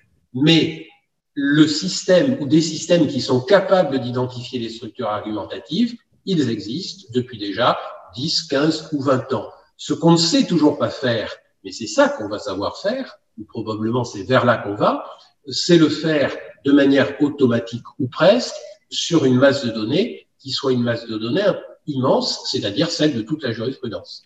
Et ça, c'est pour quand? Euh, si ça ne tenait comme moi, ça serait pour demain.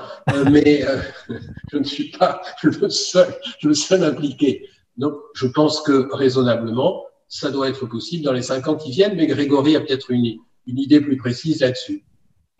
C'est pas, c'est toujours très dangereux de dire des, des, des, dates, vous savez, sur les projets informatiques. Cela étant, c'est vrai que c'est à la fois l'identification des structures argumentatives et l'argument pairing, c'est-à-dire le fait de pouvoir identifier que deux arguments sont en fait les mêmes, euh, même si euh, ils sont différents et dans quelle mesure ce sont les mêmes structures argumentatives, c'est euh, ce que beaucoup sont en train de chercher actuellement à réaliser en, en, en utilisant toutes les techniques possibles. Donc, donc c'est sûr qu'il y a beaucoup de gens qui travaillent, mais ça ne veut pas dire qu'ils vont trouver. Vous savez, je regardais, il y a un journal qui a été publié en 1970 sur euh, euh, informatique et droit, euh, et c'était sur le droit comparé, et il y avait un rapporteur qui était conseiller à la Cour de cassation.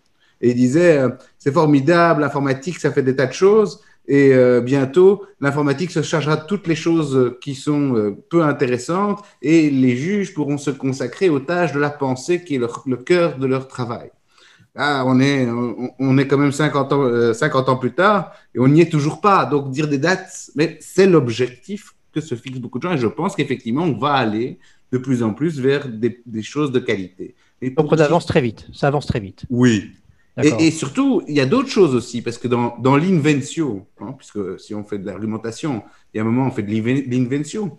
Mais les données statistiques qu'on a déjà aujourd'hui, ça permet d'inventer, de créer, de, faire certaines hypothèses et de les tester pour créer éventuellement de nouveaux arguments. Si vous pouvez demander de sortir toutes les données relative, toute la jurisprudence relative aux décisions qui concernent une rupture de contrat pour faute grave, lorsque la personne dont on a rompu le contrat a euh, un, certain âge, un certain nombre d'enfants, etc., etc., vous pouvez éventuellement créer à ce moment-là un argument, si les données euh, sont intéressantes pour vous, en disant, mais au fond, regardez, il y a un dédommagement plus important qui a été accordé dans tel et tel cas. Est-ce que monsieur le juge, et c'est le juge qui décidera s'il est convaincu par l'argument, est-ce que finalement, euh, il n'y a pas présent dans la jurisprudence quelque chose pour dire qu'il faut indemniser cette personne plus que l'autre?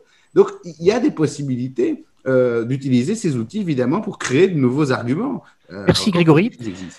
Thomas, avant de laisser la parole à Jacques, parce que Jacques est aussi, je dirais, qui sera notre entrepreneur complètement impliqué dans, dans, ce sujet. Avant de laisser la parole à Jacques, Thomas, votre avis par rapport à tout ça, ce qu'on vient de se dire? Alors, je vais, je vais revenir sur, sur quelques points qui ont été abordés mais, et, pour essayer de répondre à, à la question que, que vous posez.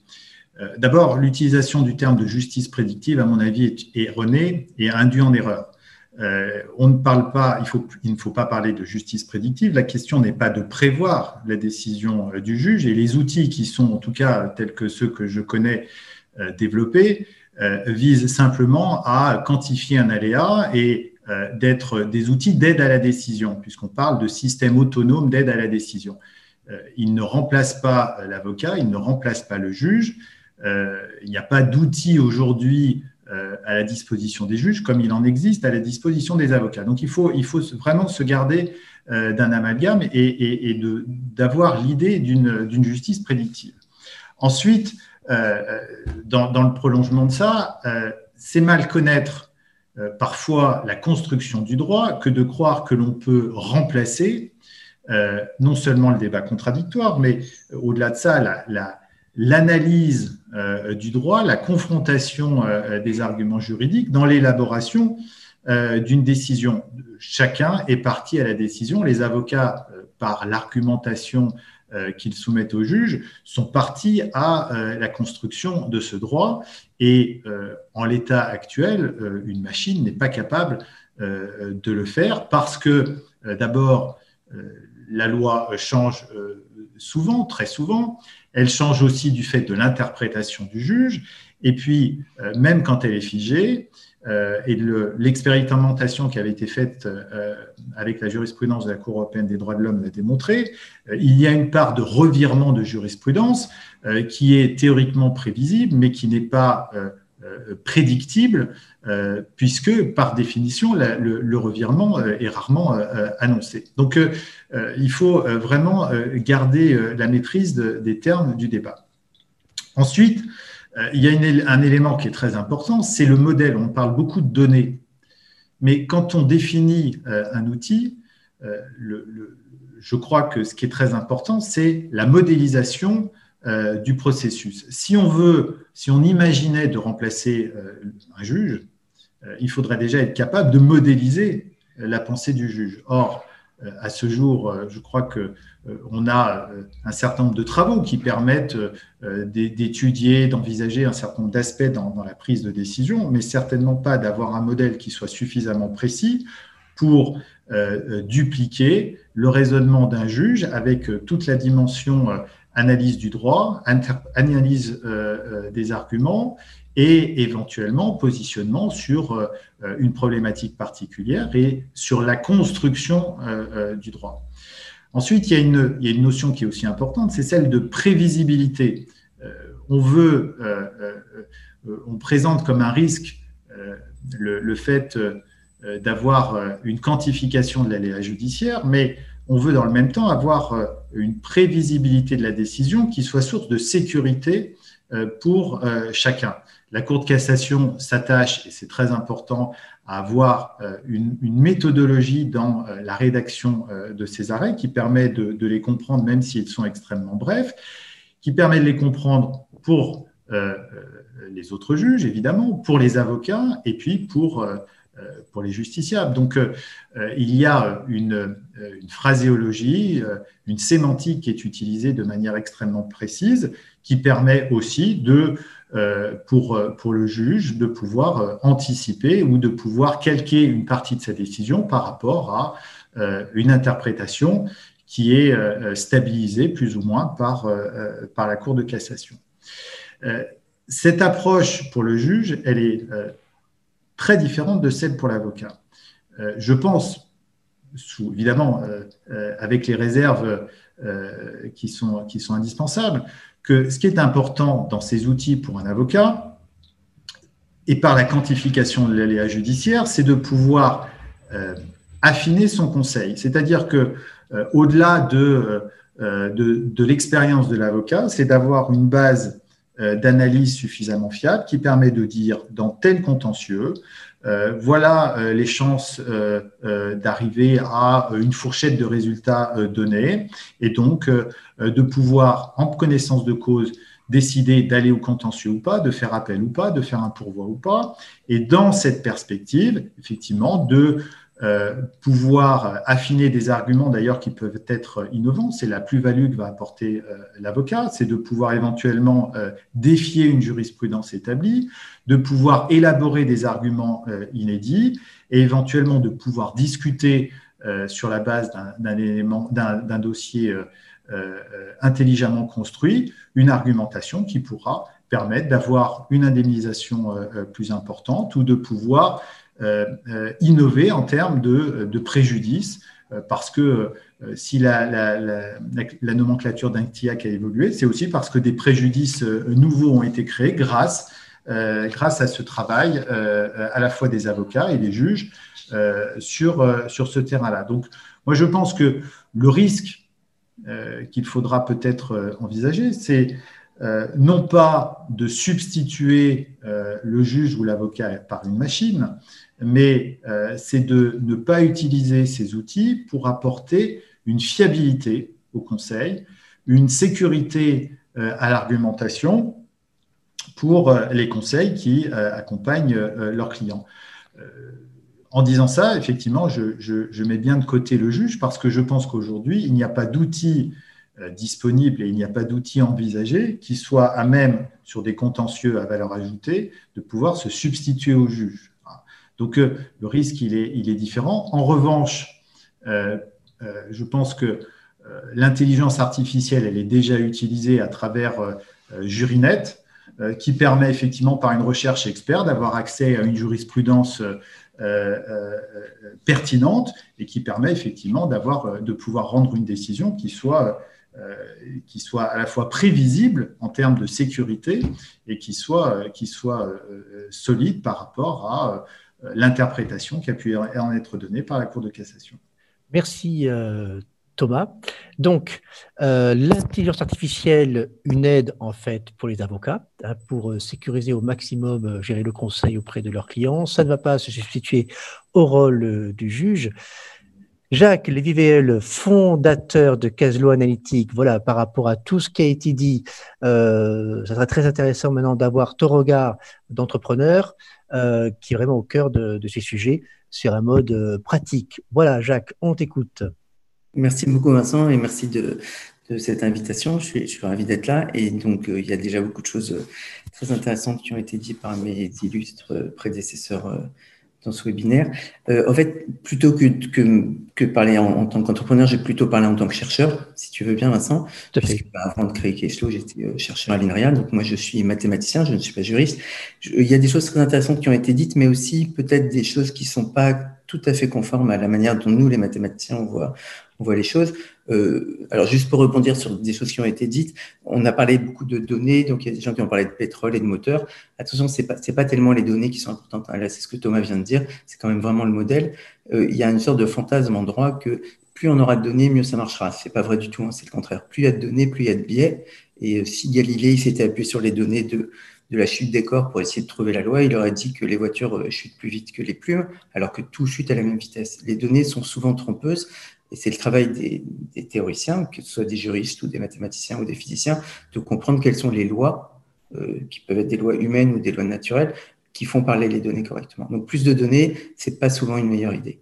Il faut vraiment un modèle. Et en fait, c'est vraiment le point que je voudrais euh, défendre de mon intervention, c'est que euh, il faut faire attention, il ne faut pas parler de données, il faut parler de modèles, c'est les modèles qui sont importants, et il faut arrêter de faire peser tout ce poids sur ce mot intelligence artificielle, sans même parler de justice prédictive. En fait, on a commencé à parler d'intelligence artificielle en droit. Finalement, les gens, ce qu'ils ce qui, ce qui voient, alors je vais essayer de partager mon écran. Euh, est-ce que là, vous voyez mon écran? Oui, le dessin, on le voit. Voilà, bon, donc il y a ce dessin euh, euh, qui, est, qui, est, assez intéressant. Euh, dès qu'on parle d'intelligence artificielle en droit, les gens immédiatement ils vont penser que, donc beaucoup de gens l'ont dit avant moi, là bien mieux que moi, qu'ils vont être jugés par des robots et tout. donc évidemment, il ne s'agit pas de ça du tout. Euh, on n'est pas en train de parler de ça. Euh, donc c'est bien de dire de quoi, de quoi on parle et qu'est-ce qu'on peut faire. Alors pour éviter ce genre de fantasme, je pense que justement il faut revenir à ce qu'on fait vraiment, nous les mathématiciens. Et donc on ne parle pas d'IA en fait. L'IA c'est vraiment un terme qu'on va employer pour dans le grand public ou pour, pour faire du buzz, on parle plutôt de modèles. Donc il s'agit de construire des modèles. Euh, Qu'est-ce que ça veut dire un modèle? Ça veut dire une représentation dans la machine ou dans la tête de quelqu'un, ça peut être un juriste ou un mathématicien ou ce qu'on veut, du phénomène qu'on est en train d'étudier ou de décrire. Donc au début, Grégory a parlé de euh, comment est-ce qu'on reconnaît une pomme sur Internet ou sur une image. Ça peut être un objet juridique comme une décision de justice, un contrat. On construit un modèle de qu'est-ce que c'est un contrat, qu'est-ce que c'est une pomme. Voilà, donc c'est vraiment le la notion fondamentale, c'est la notion de, de, de, modèle. Et à quoi ça sert? Pourquoi est-ce qu'on fait un modèle? Eh ben, ça permet de comprendre vraiment ce qui se passe. Hein. Tout à l'heure, j'ai parlé de Galilée, donc il a compris un, une chose fondamentale sur la chute des corps en regardant euh, ce modèle. Nous, en droit, euh, si on veut appliquer le, les mathématiques au droit, ou l'intelligence, si vous voulez, en droit, on va essayer aussi de comprendre. Et là, je suis un petit peu en désaccord avec euh, certaines choses qui ont été dites avant, pourtant par des gens très éminents et qui sont certainement plus plus euh, euh, certainement plus légitime que moi à parler de ça, mais en fait, oui, on peut comprendre la manière dont un juge raisonne parce que toutes les activités humaines sont fondées sur un raisonnement, et si un homme peut faire un raisonnement, un autre homme peut le modéliser. Ça ne veut pas dire qu'on va comprendre exactement comment ce juge, comment le président Roncin va raisonner, évidemment pas du tout, mais on va comprendre, les, les magistrats vont à l'ENM, ils apprennent, et après ils appliquent des règles, même si après il y a beaucoup d'interprétations et tout, mais c'est pas parce que c'est des mathématiques qu'on peut pas avoir de l'interprétation. Au contraire, les mathématiques probabilistes laisse le choix d'une grande interprétation. Voilà, donc on essaie de comprendre en profondeur la manière dont une, juridiction ou des magistrats en général raisonnent et de reproduire ça. C'est exactement la même chose en fait que, euh, donc même s'il ne s'agit pas de raisonnement humain, le fait de faire un modèle, ça permet ensuite d'agir sur la réalité et de choisir la meilleure solution. Et parce qu'on est là pour, pour, faire quelque chose quand même, hein. on n'est pas là pour dire que l'IA, ça va vers ci ou ça, on est là pour essayer d'améliorer le fonctionnement du système judiciaire. Les médecins, par exemple, les épidémiologistes, pardon, font des modèles de la propagation d'une maladie, comme en ce moment la Covid, tout le monde en parle, pour voir quelles sont les bonnes mesures à prendre pour éviter qu'elle se propage trop vite. Là, on va, en droit, on voit pas pourquoi on n'y arrivera pas. On va faire des modèles de la prise de décision pour essayer d'améliorer la manière dont le système judiciaire fonctionne. Donc, c'est vraiment de ça dont il s'agit. C'est important de garder ça en tête euh, euh, à chaque instant. Alors, c'est vrai que pour les juristes, c'est un peu nouveau. Euh, les juristes n'ont jamais utilisé de modélisation, même si c'est quand même un courant qui existe en droit, inventé. Le courant du réalisme juridique, ça existe depuis longtemps. Ça dit simplement que le droit, c'est effectivement de, des textes de loi, euh, etc., des codes, etc. Mais on peut aussi aborder le droit juste par ses manifestations extérieures. Et ça, c'est une, une, approche qui a fait vraiment ses preuves dans plein de domaines. Donc euh, là, j'ai parlé de médecine, on peut parler de géophysique, on peut parler de finance, on peut parler de psychologie, de sociologie. On peut souvent étudier un phénomène juste par ses manifestations extérieures. Les manifestations extérieures en droit, ce sont les décisions qui sont prises par des magistrats. Donc moi, en tant que mathématicien, je, je, suis, je n'ai pas de légitimité à parler de, du droit, mais par contre, je peux regarder quelles sont les décisions qui sont prises. C'est un phénomène que j'observe et que je peux étudier et que je peux modéliser, parce que comme tout phénomène, on peut le modéliser. Quand on dit qu'on peut modéliser, ça ne veut pas dire qu'on peut expliquer tout ce qui se passe. On peut expliquer peut-être 30% de ce qui se passe, mais ces 30% sont déjà expliqués et on dit surtout 70% qui restent, ça c'est de l'aléa, mais on va exposer cet, cet aléa. Voilà, donc à quoi est-ce que ça peut servir? Euh, Je vais juste vous donner deux exemples pour pas pour pas prendre trop de temps. Alors ça permet de, de, de faire vraiment des expériences numériques et des simulations, c'est-à-dire on va avoir un dossier. Donc j'entends beaucoup des gens qui disent on va trouver des dossiers similaires dans d'autres juridictions peut-être ou deux ans avant et on va en tirer des régularités.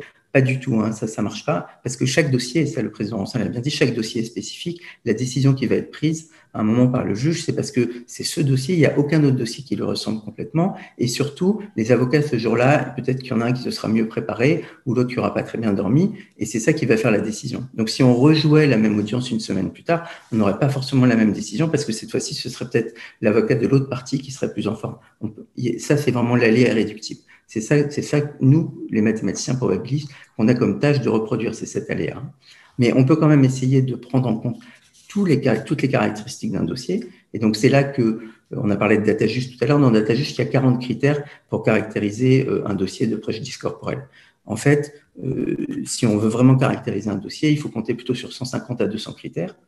Et là, c'est pas la peine de rêver dans des statistiques parce que même sur 7500 décisions, comme ce qu'il y a dans Data Juste, quand vous mettez 100 critères, évidemment, il n'y a jamais deux dossiers qui ont les mêmes 100 critères.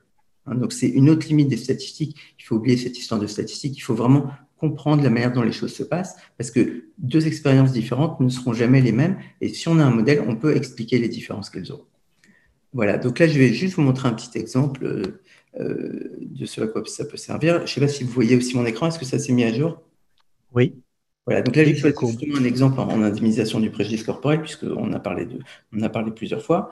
Euh, il y a le, fait d'avoir un modèle, ça, veut dire qu'on va pouvoir rentrer un dossier, demander à la machine euh, ou au modèle qu'est-ce qui se passe sur ce dossier, et ensuite faire varier tous les paramètres qu'on veut et voir comment ça influe. Donc, je vais, euh, c'est des cours mathématiques, donc c'est pour ça que c'est effectivement un petit peu nouveau pour les juristes.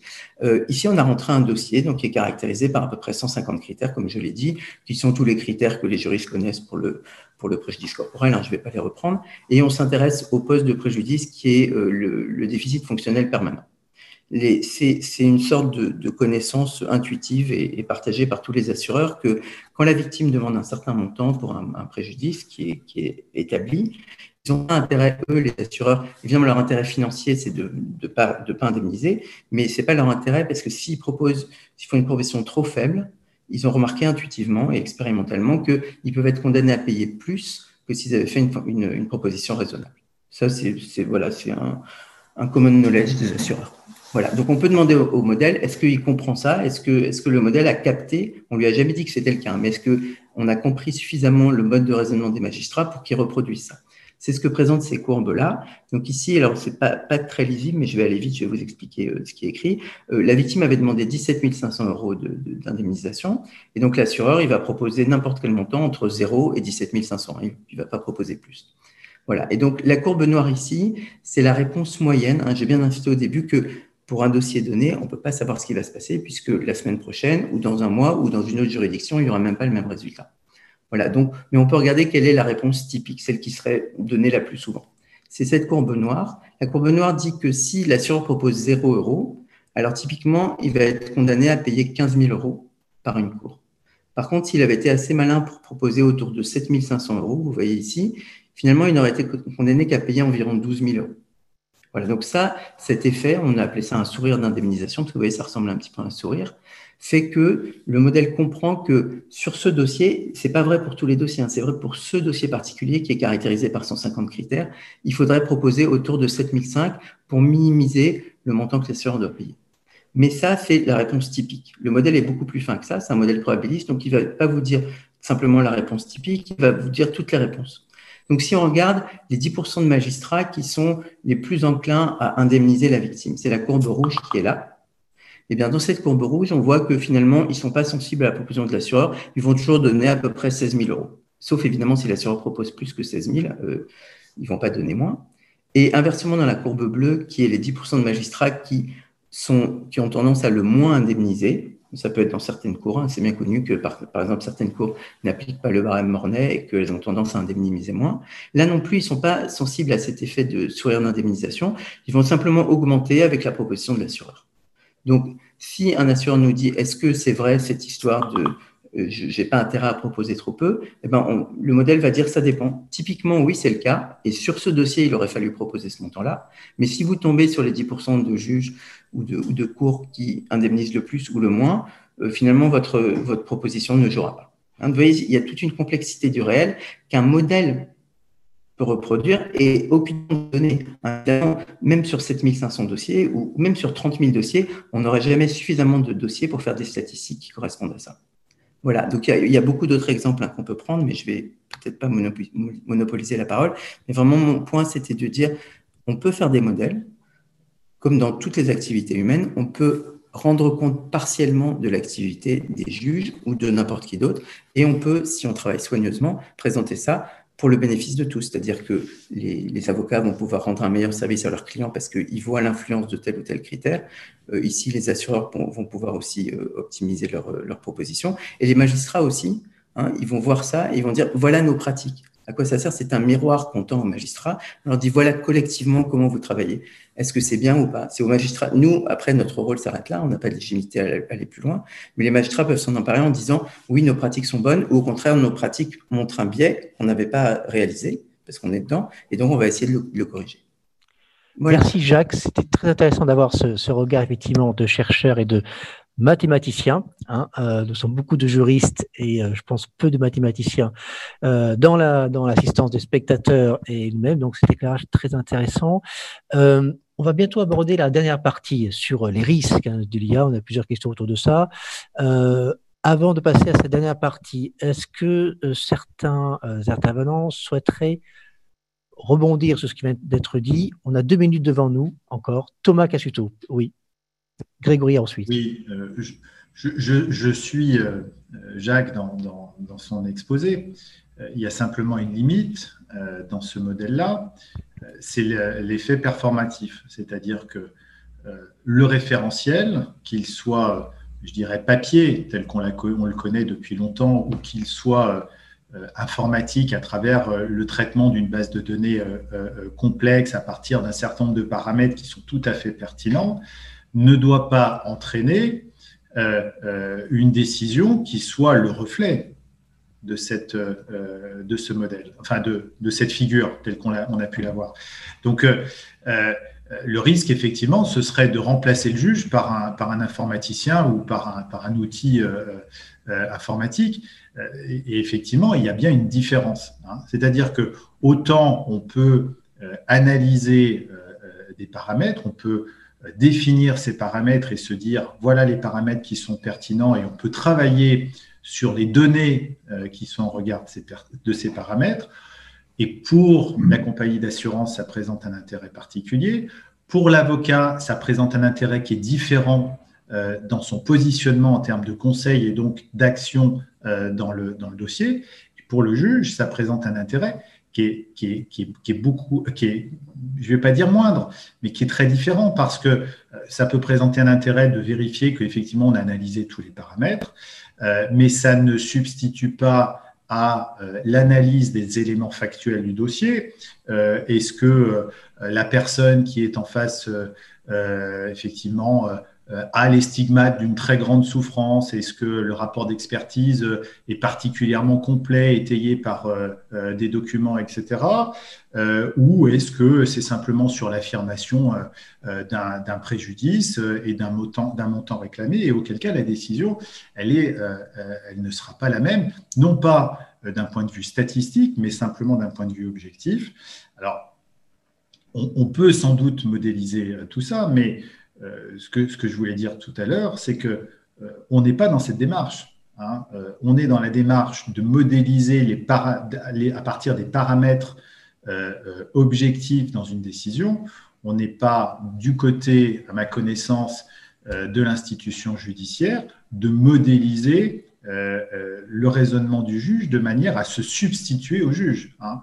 et j'insiste encore là-dessus, mais ce sont deux démarches qui sont radicalement différentes et que l'idée de penser que les outils qui sont à la disposition des avocats tels qu'ils sont conçus peuvent être utilisés par, euh, par les magistrats. Grégory, 30 secondes. 30 secondes. oui, euh, est une erreur. À mon. Je dis juste un mot pour répondre à Thomas, mais vraiment très rapide. Alors, effectivement, l'effet performatif, c'est très important. Euh, mais comme j'ai dit à la fin, les, magistrats peuvent observer ça en disant c'est nos pratiques, elles sont bonnes ou elles sont pas bonnes. Et si elles sont pas bonnes, on peut les changer, mais ça donne une information. Et, juste dernier point, pour évaluer ça, il y a une expérience qui, est très intéressante qui est faite en ce moment à l'ENM pour la deuxième fois dans la formation continue, qui est de donner ces outils aux magistrats, à une partie des magistrats et pas à l'autre, et de voir est-ce que ça induit des différences dans leurs décisions. Voilà, merci beaucoup. Et alors, il y a un résultat par rapport à ça C'est en cours? C'est la deuxième édition là, c'est un, un, léger effet. Donc il y a une question éthique qui se pose après, c'est que comme nous, on veut absolument éviter l'effet performatif, c'est vraiment le cœur de toute ma démarche, de, toute ma carrière de mathématicien, puisque dès qu'on fait des modèles en, sciences humaines, on, a, peut avoir un effet performatif. Donc c'est de dire, puisqu'on on sait que ça a tel effet sur le, les décisions des magistrats, moi je peux modifier mon modèle au début pour que pour leur présenter des, réponses un peu différentes pour que, après avoir pris en compte, finalement, ça ne change pas leur décision. Euh, merci, euh, merci Jacques. Thierry, tu voulais compléter un, tout petit mot pour euh, un tout petit mot pour rappeler cette étude qui a été réalisée avant que la loi ne les interdise en France, qui a été réalisée par la Toulouse School of Economics et qui a mis en évidence le fait que les juges français, les juges correctionnels français, euh, était moins rigoureux lorsqu'il condamnait euh, quelqu'un le jour de son anniversaire. Lorsque vous êtes condamné le jour de votre anniversaire, vous avez un petit rabais de 3% sur ce que devrait être votre condamnation. Et ce qui est amusant dans cette étude, euh, c'est qu'elle a aussi été menée à la, en Louisiane où les juges ne sont pas des professionnels. Et là, l'écart est de 15%. Et euh, ça illustre bien ce que disait Jacques. Euh, le fait d'étudier euh, les décisions permet de mettre en évidence également les biais qu'elles peuvent contenir et permet ensuite de les corriger en faisant évoluer le comportement du juge. Très intéressant cette dimension aussi internationale, cette précision. Grégory, pour conclure cette partie, avant d'aborder la partie risque de l'IA. Ça, fera une bonne transition. Il y a quand même une chose euh, que je trouve qui, n'est pas tout à fait claire dans les échanges que nous avons, c'est qu'il y a une minimisation, je trouve, des effets potentiels de ce qui est en train de se passer. Les outils d'intelligence, on n'a pas besoin d'imiter le juge pour remplacer le juge. Parce que ce que les gens attendent, ce que le justiciable attend, ce n'est pas nécessairement d'avoir quelqu'un qui utilise une méthodologie très avancée pour rédiger de manière élégante un jugement. Ce que les gens attendent, le justiciable attend, c'est une réponse à la question de droit ou plus généralement à un conflit. Euh, et par rapport à ça, il y a aujourd'hui dans de nombreux États un déficit de confiance envers les institutions judiciaires et envers les professions juridiques. Que ce, déficit est en partie lié au fait qu'il y a un désinvestissement des pouvoirs publics dans la justice. Et que si on regarde les domaines dans lesquels les systèmes d'intelligence artificielle ont été déployés dans l'administration, je prends l'exemple fiscal, hein, valorisation, ciblage de la fraude, valorisation de la requête, je prends euh, l'exemple de l'attribution des aides sociales, où on a aussi des règles et des personnes qui décidaient individuellement, au cas par cas, d'attribuer, de ne pas attribuer, d'interpréter la règle pour l'appliquer à un cas d'espèce.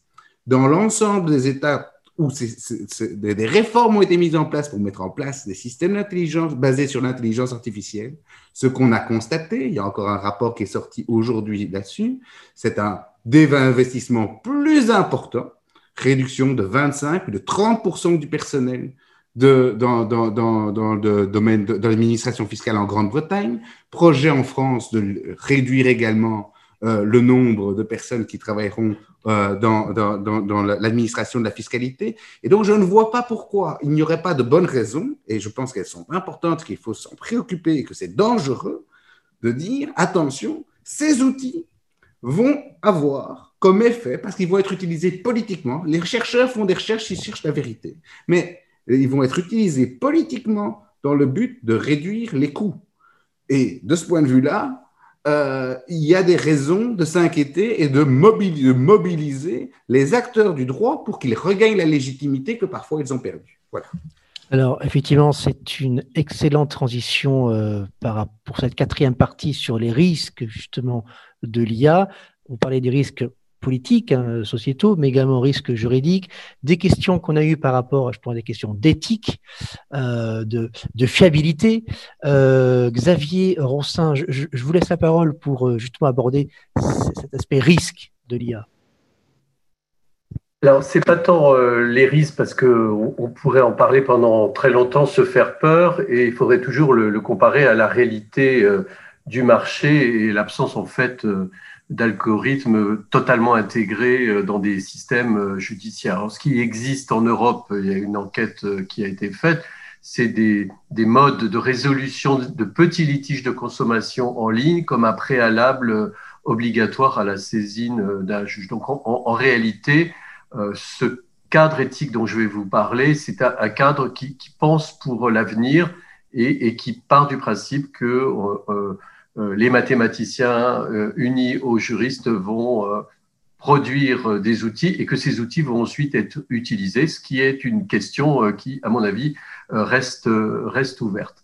Alors, deux mots pour expliquer qu'il y a une vaste organisation qui s'appelle le Conseil de l'Europe et qui unit 47 pays sur notre, notre continent et qui sert à, un totem qui s'appelle la Déclaration euh, de sauvegarde des droits de l'homme euh, et qui euh, est illustré par un, tribunal, je parle au, nom spécialiste, qui s'appelle la Cour européenne des droits de l'homme, qui unifie de manière très souple, très audacieuse le droit et le droit au procès équitable notamment de, de, toutes ces justices européennes. Et il y a un instrument de coopération qui euh, a été euh, créé à ce Conseil de, de l'Europe, qui, qui euh, c'est ce qu'on appelle de, de, la soft law, qui, au-delà des, des législations un peu dures qui interdisent, prévoient un délit en cas de manquement, travaille sur des recommandations soft pour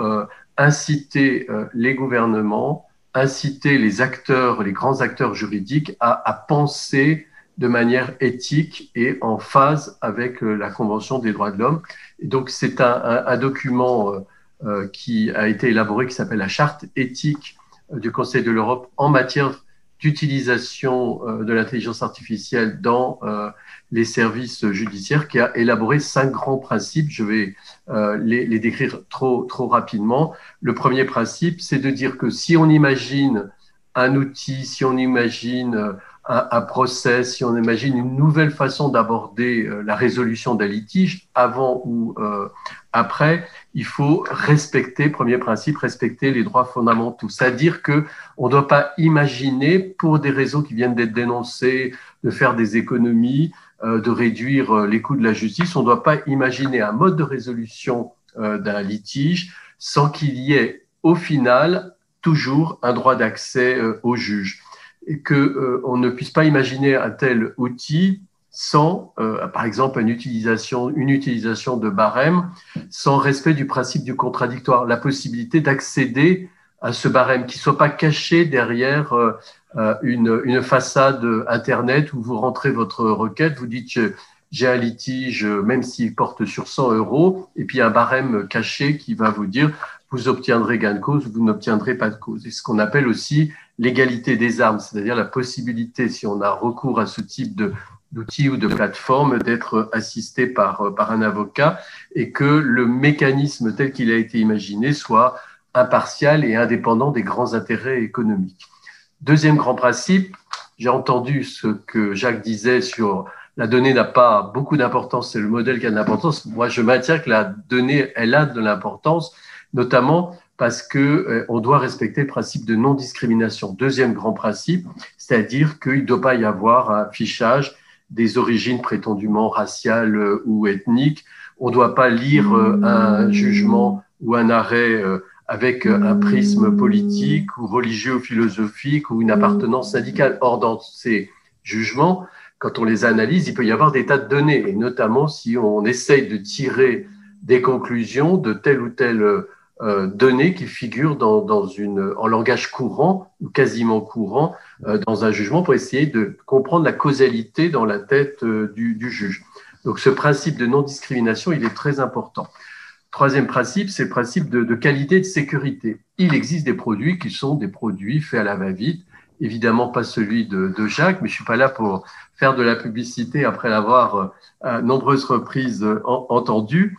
Mais le Conseil de l'Europe insiste sur la nécessité d'un mariage intellectuel entre juristes, statisticiens, mathématiciens et puis concepteurs de, de produits. C'est-à-dire qu'il ne faut pas qu'à un moment donné, euh, quelques-uns aient de très belles idées, mais soient complètement déconnectés de la manière de, de raisonner des, des, juristes. Et euh, une simple euh, règle qui a été très brièvement apportée, c'est qu'un juge ne peut jamais donner plus que ce qu'un avocat, le demandeur, a, a demandé. on appelle ça une formule latine ultra petita. Bon, mais si on commence à raisonner en une espèce d'absolu, ça vaut combien la mort d'un homme euh, quand on est euh, une, une, victime, la mort d'un frère, etc., tout ce raisonnement se fait toujours par rapport à une catégorie juridique qui est on ne peut pas pour un juge donner plus que ce qui a été demandé, donc ça peut fausser par rapport à une douleur qui reste immense et pour euh, toute la vie. Donc il faut, dans ce principe de qualité, et, c'est l'idée de certification euh, qui va, euh, qui, sur laquelle le Conseil de l'Europe est en train de travailler, de certification de produits, c'est de vérifier qu'il y a bien des équipes mixtes de projets, qu'il y a bien une certification des sources sans altération possible, qu'il y a une traçabilité du processus de traitement des, données et qu'on est dans un environnement sécurisé. Restent deux principes, principe de transparence, de neutralité, d'intégrité euh, intellectuelle, c'est-à-dire que chacun euh, tout ce que dit Jacques, euh, évidemment, je ne peux pas le comprendre. Tout ce que sans doute je dis, si je rentrais dans la technique juridique, il ne pourrait pas euh, forcément, nécessairement, et malgré toute sa science, le comprendre, c'est, c'est qu'on puisse avoir quelqu'un ou des organismes certifiés ou, ou pas, avec des normes, qui puissent comprendre le, faire une analyse critique, alors on appelle ça souvent la boîte noire, bon, mais en tout cas tester, analyser et aider le consommateur moyen. Et ça peut être un juge moyen au sens qu'il n'est pas un grand spécialiste de l'algorithme qui euh, lui est présenté comme en quelque sorte de nature à guider ensuite euh, sa future décision parce que ça figure dans le dossier de l'avocat qui autrefois lui disait bah, il y a la jurisprudence de Lyon, monsieur le juge de Rennes, qui va largement euh, au-delà de ce que vous habituellement vous, vous, distribuez. Là, on aura des camemberts, on aura des éléments statistiques pour essayer d'induire en quelque sorte la décision du juge au-delà de la date d'anniversaire qui a pu être énoncée en matière euh, pénale. Donc, c'est la question de la neutralité, de la pertinence du raisonnement, de la loyauté et du, du, travail qui a été fait, parce que, comme dans toute euh, activité économique, il y a soit des escrocs, soit des gens qui prennent leur désir pour des réalités. Et le cinquième grand principe, qui est tout à fait fondamental pour un avocat, mais aussi pour un juge, c'est le principe de maîtrise de l'utilisateur, c'est-à-dire que on, tout soit fait pour empêcher une approche prescriptive. C'est aussi dans les organisations des ministères de la Justice. Si pour faire des économies, ils disent ben, on va labelliser tel produit, il faudra impérativement, ça sera dans la loi, passer par là, il, faut éviter qu'ensuite euh, la porte soit fermée de l'accès euh, au juge. Et, et, que chaque solution proposée par euh, un algorithme, un outil, vous l'appellerez comme vous voudrez, eh bien, puisse ne pas être contraignant pour, pour le juge ou pour le, le requérant, le, le plaignant, et qui est toujours c'est une notion fondamentale, le droit de recours et d'accès à un tribunal impartial et indépendant et on est en plein dans l'article 6 de la Convention des, droits de l'homme. À ce prix, et c'est l'ambition actuellement du Conseil de, l'Europe, on essaye euh, de mettre en place une, une, un, un, instrument contraignant pour les États qui labelliserait des produits, parce que ces produits n'auront pas de frontières et pourront avoir été testés en Estonie, puis vendus euh, euh, en France ou, en Espagne. Et donc, le Conseil de l'Europe travaille en matière de coopération sur euh, voilà, une, une, charte qui dépasserait euh, le domaine juridique, parce que le domaine de la santé est très proche et on a exactement les mêmes, les mêmes interrogations par rapport au coût, par rapport à la fiabilité, et, et de demander aux États, puisque ce sont les gouvernements qui travaillent aussi avec le Conseil de l'Europe, eh bien, de se plier à des procédures de certification, de labellisation des produits qu'éventuellement ils veulent utiliser dans leur système judiciaire. Merci Xavier. Donc en fait des garde-fous hein, qui se mettent euh, qui se mettent en place. Jacques, euh, tu voulais apporter une précision. Ensuite Thomas, euh, éventuellement un complément. Et puis on arrive à la fin de ce webinaire. Donc un séminaire qui se passe bien, c'est aussi un séminaire qui respecte le timing. Euh, Jacques, Oui, bah, en complément. Pour répondre à, Xavier, oui, alors évidemment, je suis d'accord aussi à 100% avec euh, ce que vous avez dit. Euh, j'ai peut-être été un peu radical avec les données, hein, c'est parce que tout le monde avant avait dit oui, les données c'est important. Évidemment, si on a des mauvaises données, euh, on ne pourra pas non plus faire des bons modèles. Euh, et, l'intégrité et aussi l'éthique des données est très importante. Par exemple, dans nos modèles, nous, jamais on utilise des choses qui pourraient être discriminatoires, jamais on n'utilise ni le sexe, ni la race, ni etc. Et on sait que ça peut avoir un, effet important, mais ça, justement, ça va introduire ou exposer des biais, donc simplement, on ne considère pas ces données. On fait très attention à l'intégrité de nos données. Deuxièmement, sur le, sur le, alors peut-être la certification ou quelque chose, effectivement, c'est forcément un effort. Nous, nous tout ce qu'on fait, tous nos modèles, c'est moitié juriste, moitié mathématicien, parce que aucun n'a la, compétence. Et comme vous savez, au début de, ce travail, c'est vraiment un travail commun entre un juge, un magistrat, qui est Jérôme Dupré, qui est, juge d'instruction à Angers, et, et l'INRIA, hein, et donc euh, les mathématiques.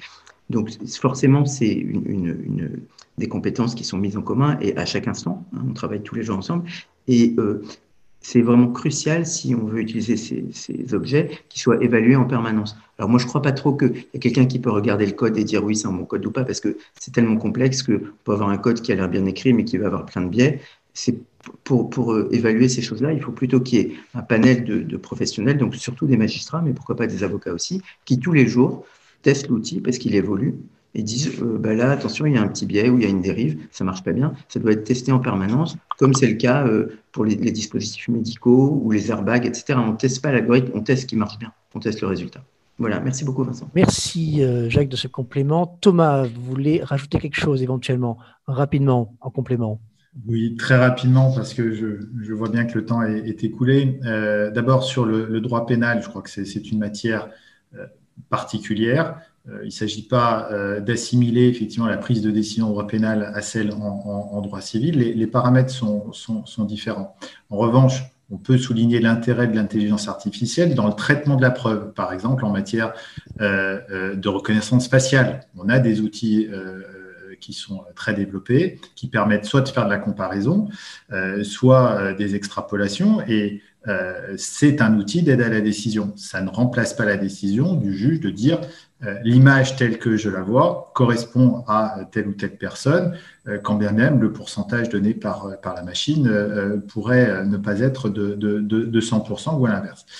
En matière de responsabilité, je pense aussi que nous sommes à, à l'aube d'une évolution majeure, y compris à, à, travers les responsabilités liées à la mise en œuvre de systèmes autonomes, par exemple la voiture autonome, qui va dépendre euh, d'abord euh, d'un contexte technologique, mais qui euh, impliquera probablement des questions de responsabilité du constructeur intégrateur, du programmateur du système de, navigation, du propriétaire du véhicule dans sa capacité à mettre à jour ou pas le, le système, et de l'utilisateur. Parce que à un moment donné, pourrait se poser la question de la reprise en main euh, euh, du système. Euh, on sait faire voler un avion, on sait faire décoller, voler, atterrir un avion, mais il n'y a qu'un homme à ce jour qui a été capable de faire amérir, enfin, de faire se poser un, un, Boeing sur le Potomac. Donc, c'est quelque chose qu'il faut encore avoir à l'esprit.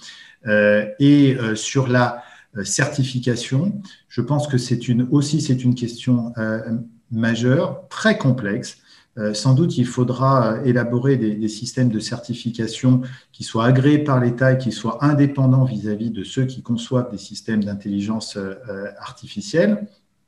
Et avec une problématique toute particulière qui est l'évolution même du système, puisqu'on est dans des phénomènes de, de, deep learning.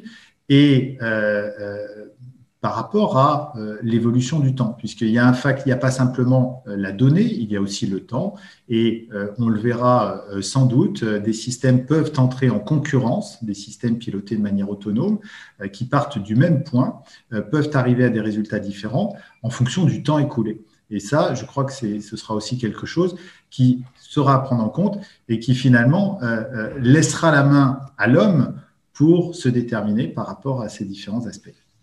Merci Thomas. Euh, Xavier, vous voulez préciser euh, où est-ce qu'on peut trouver le texte de la charte éthique?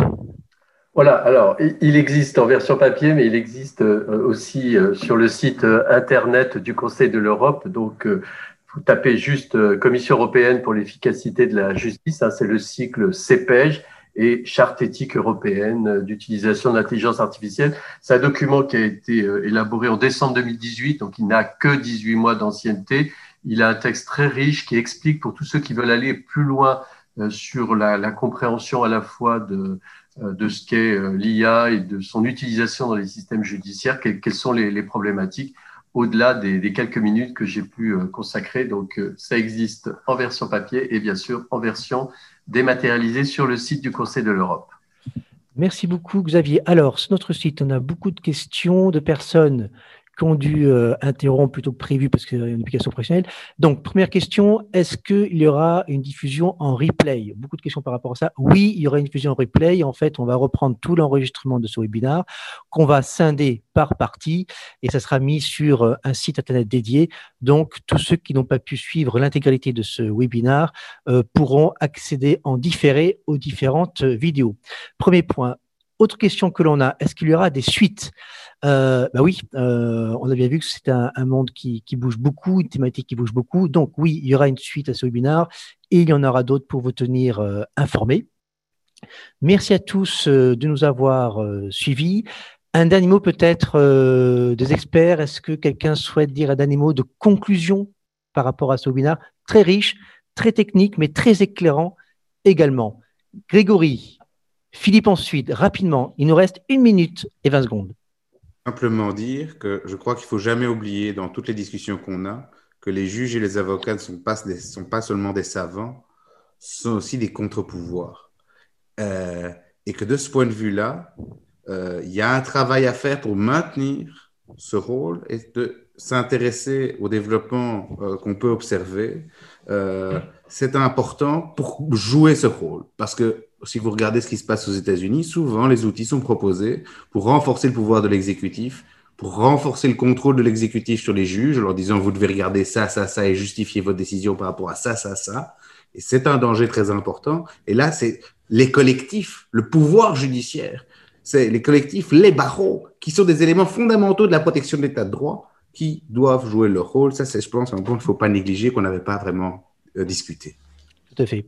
Euh, Philippe, oui, juste pour dire que le rapport qui sera présenté la semaine prochaine au CNB permettra de découvrir une chose qui est intéressante, dont on a parlé ce soir, le juge robot. Le juge robot, on nous en avait parlé, c'était en Estonie, et ça nous permet d'apprendre que c'était une fausse nouvelle, une fake news, comme euh, disait euh, notre euh, éminent président euh, aux États-Unis. Fake news, il n'y a jamais eu de juge robot. Je ne sais pas comment on a pu rédiger un article sur ceci qui a permis euh, de t'engloser. Merci beaucoup. Merci à tous. Merci à tous les spectateurs. Donc, à très bientôt parce que c'est un sujet qui évolue très vite. Merci aux intervenants et euh, bonne soirée à tous. Merci. Au revoir.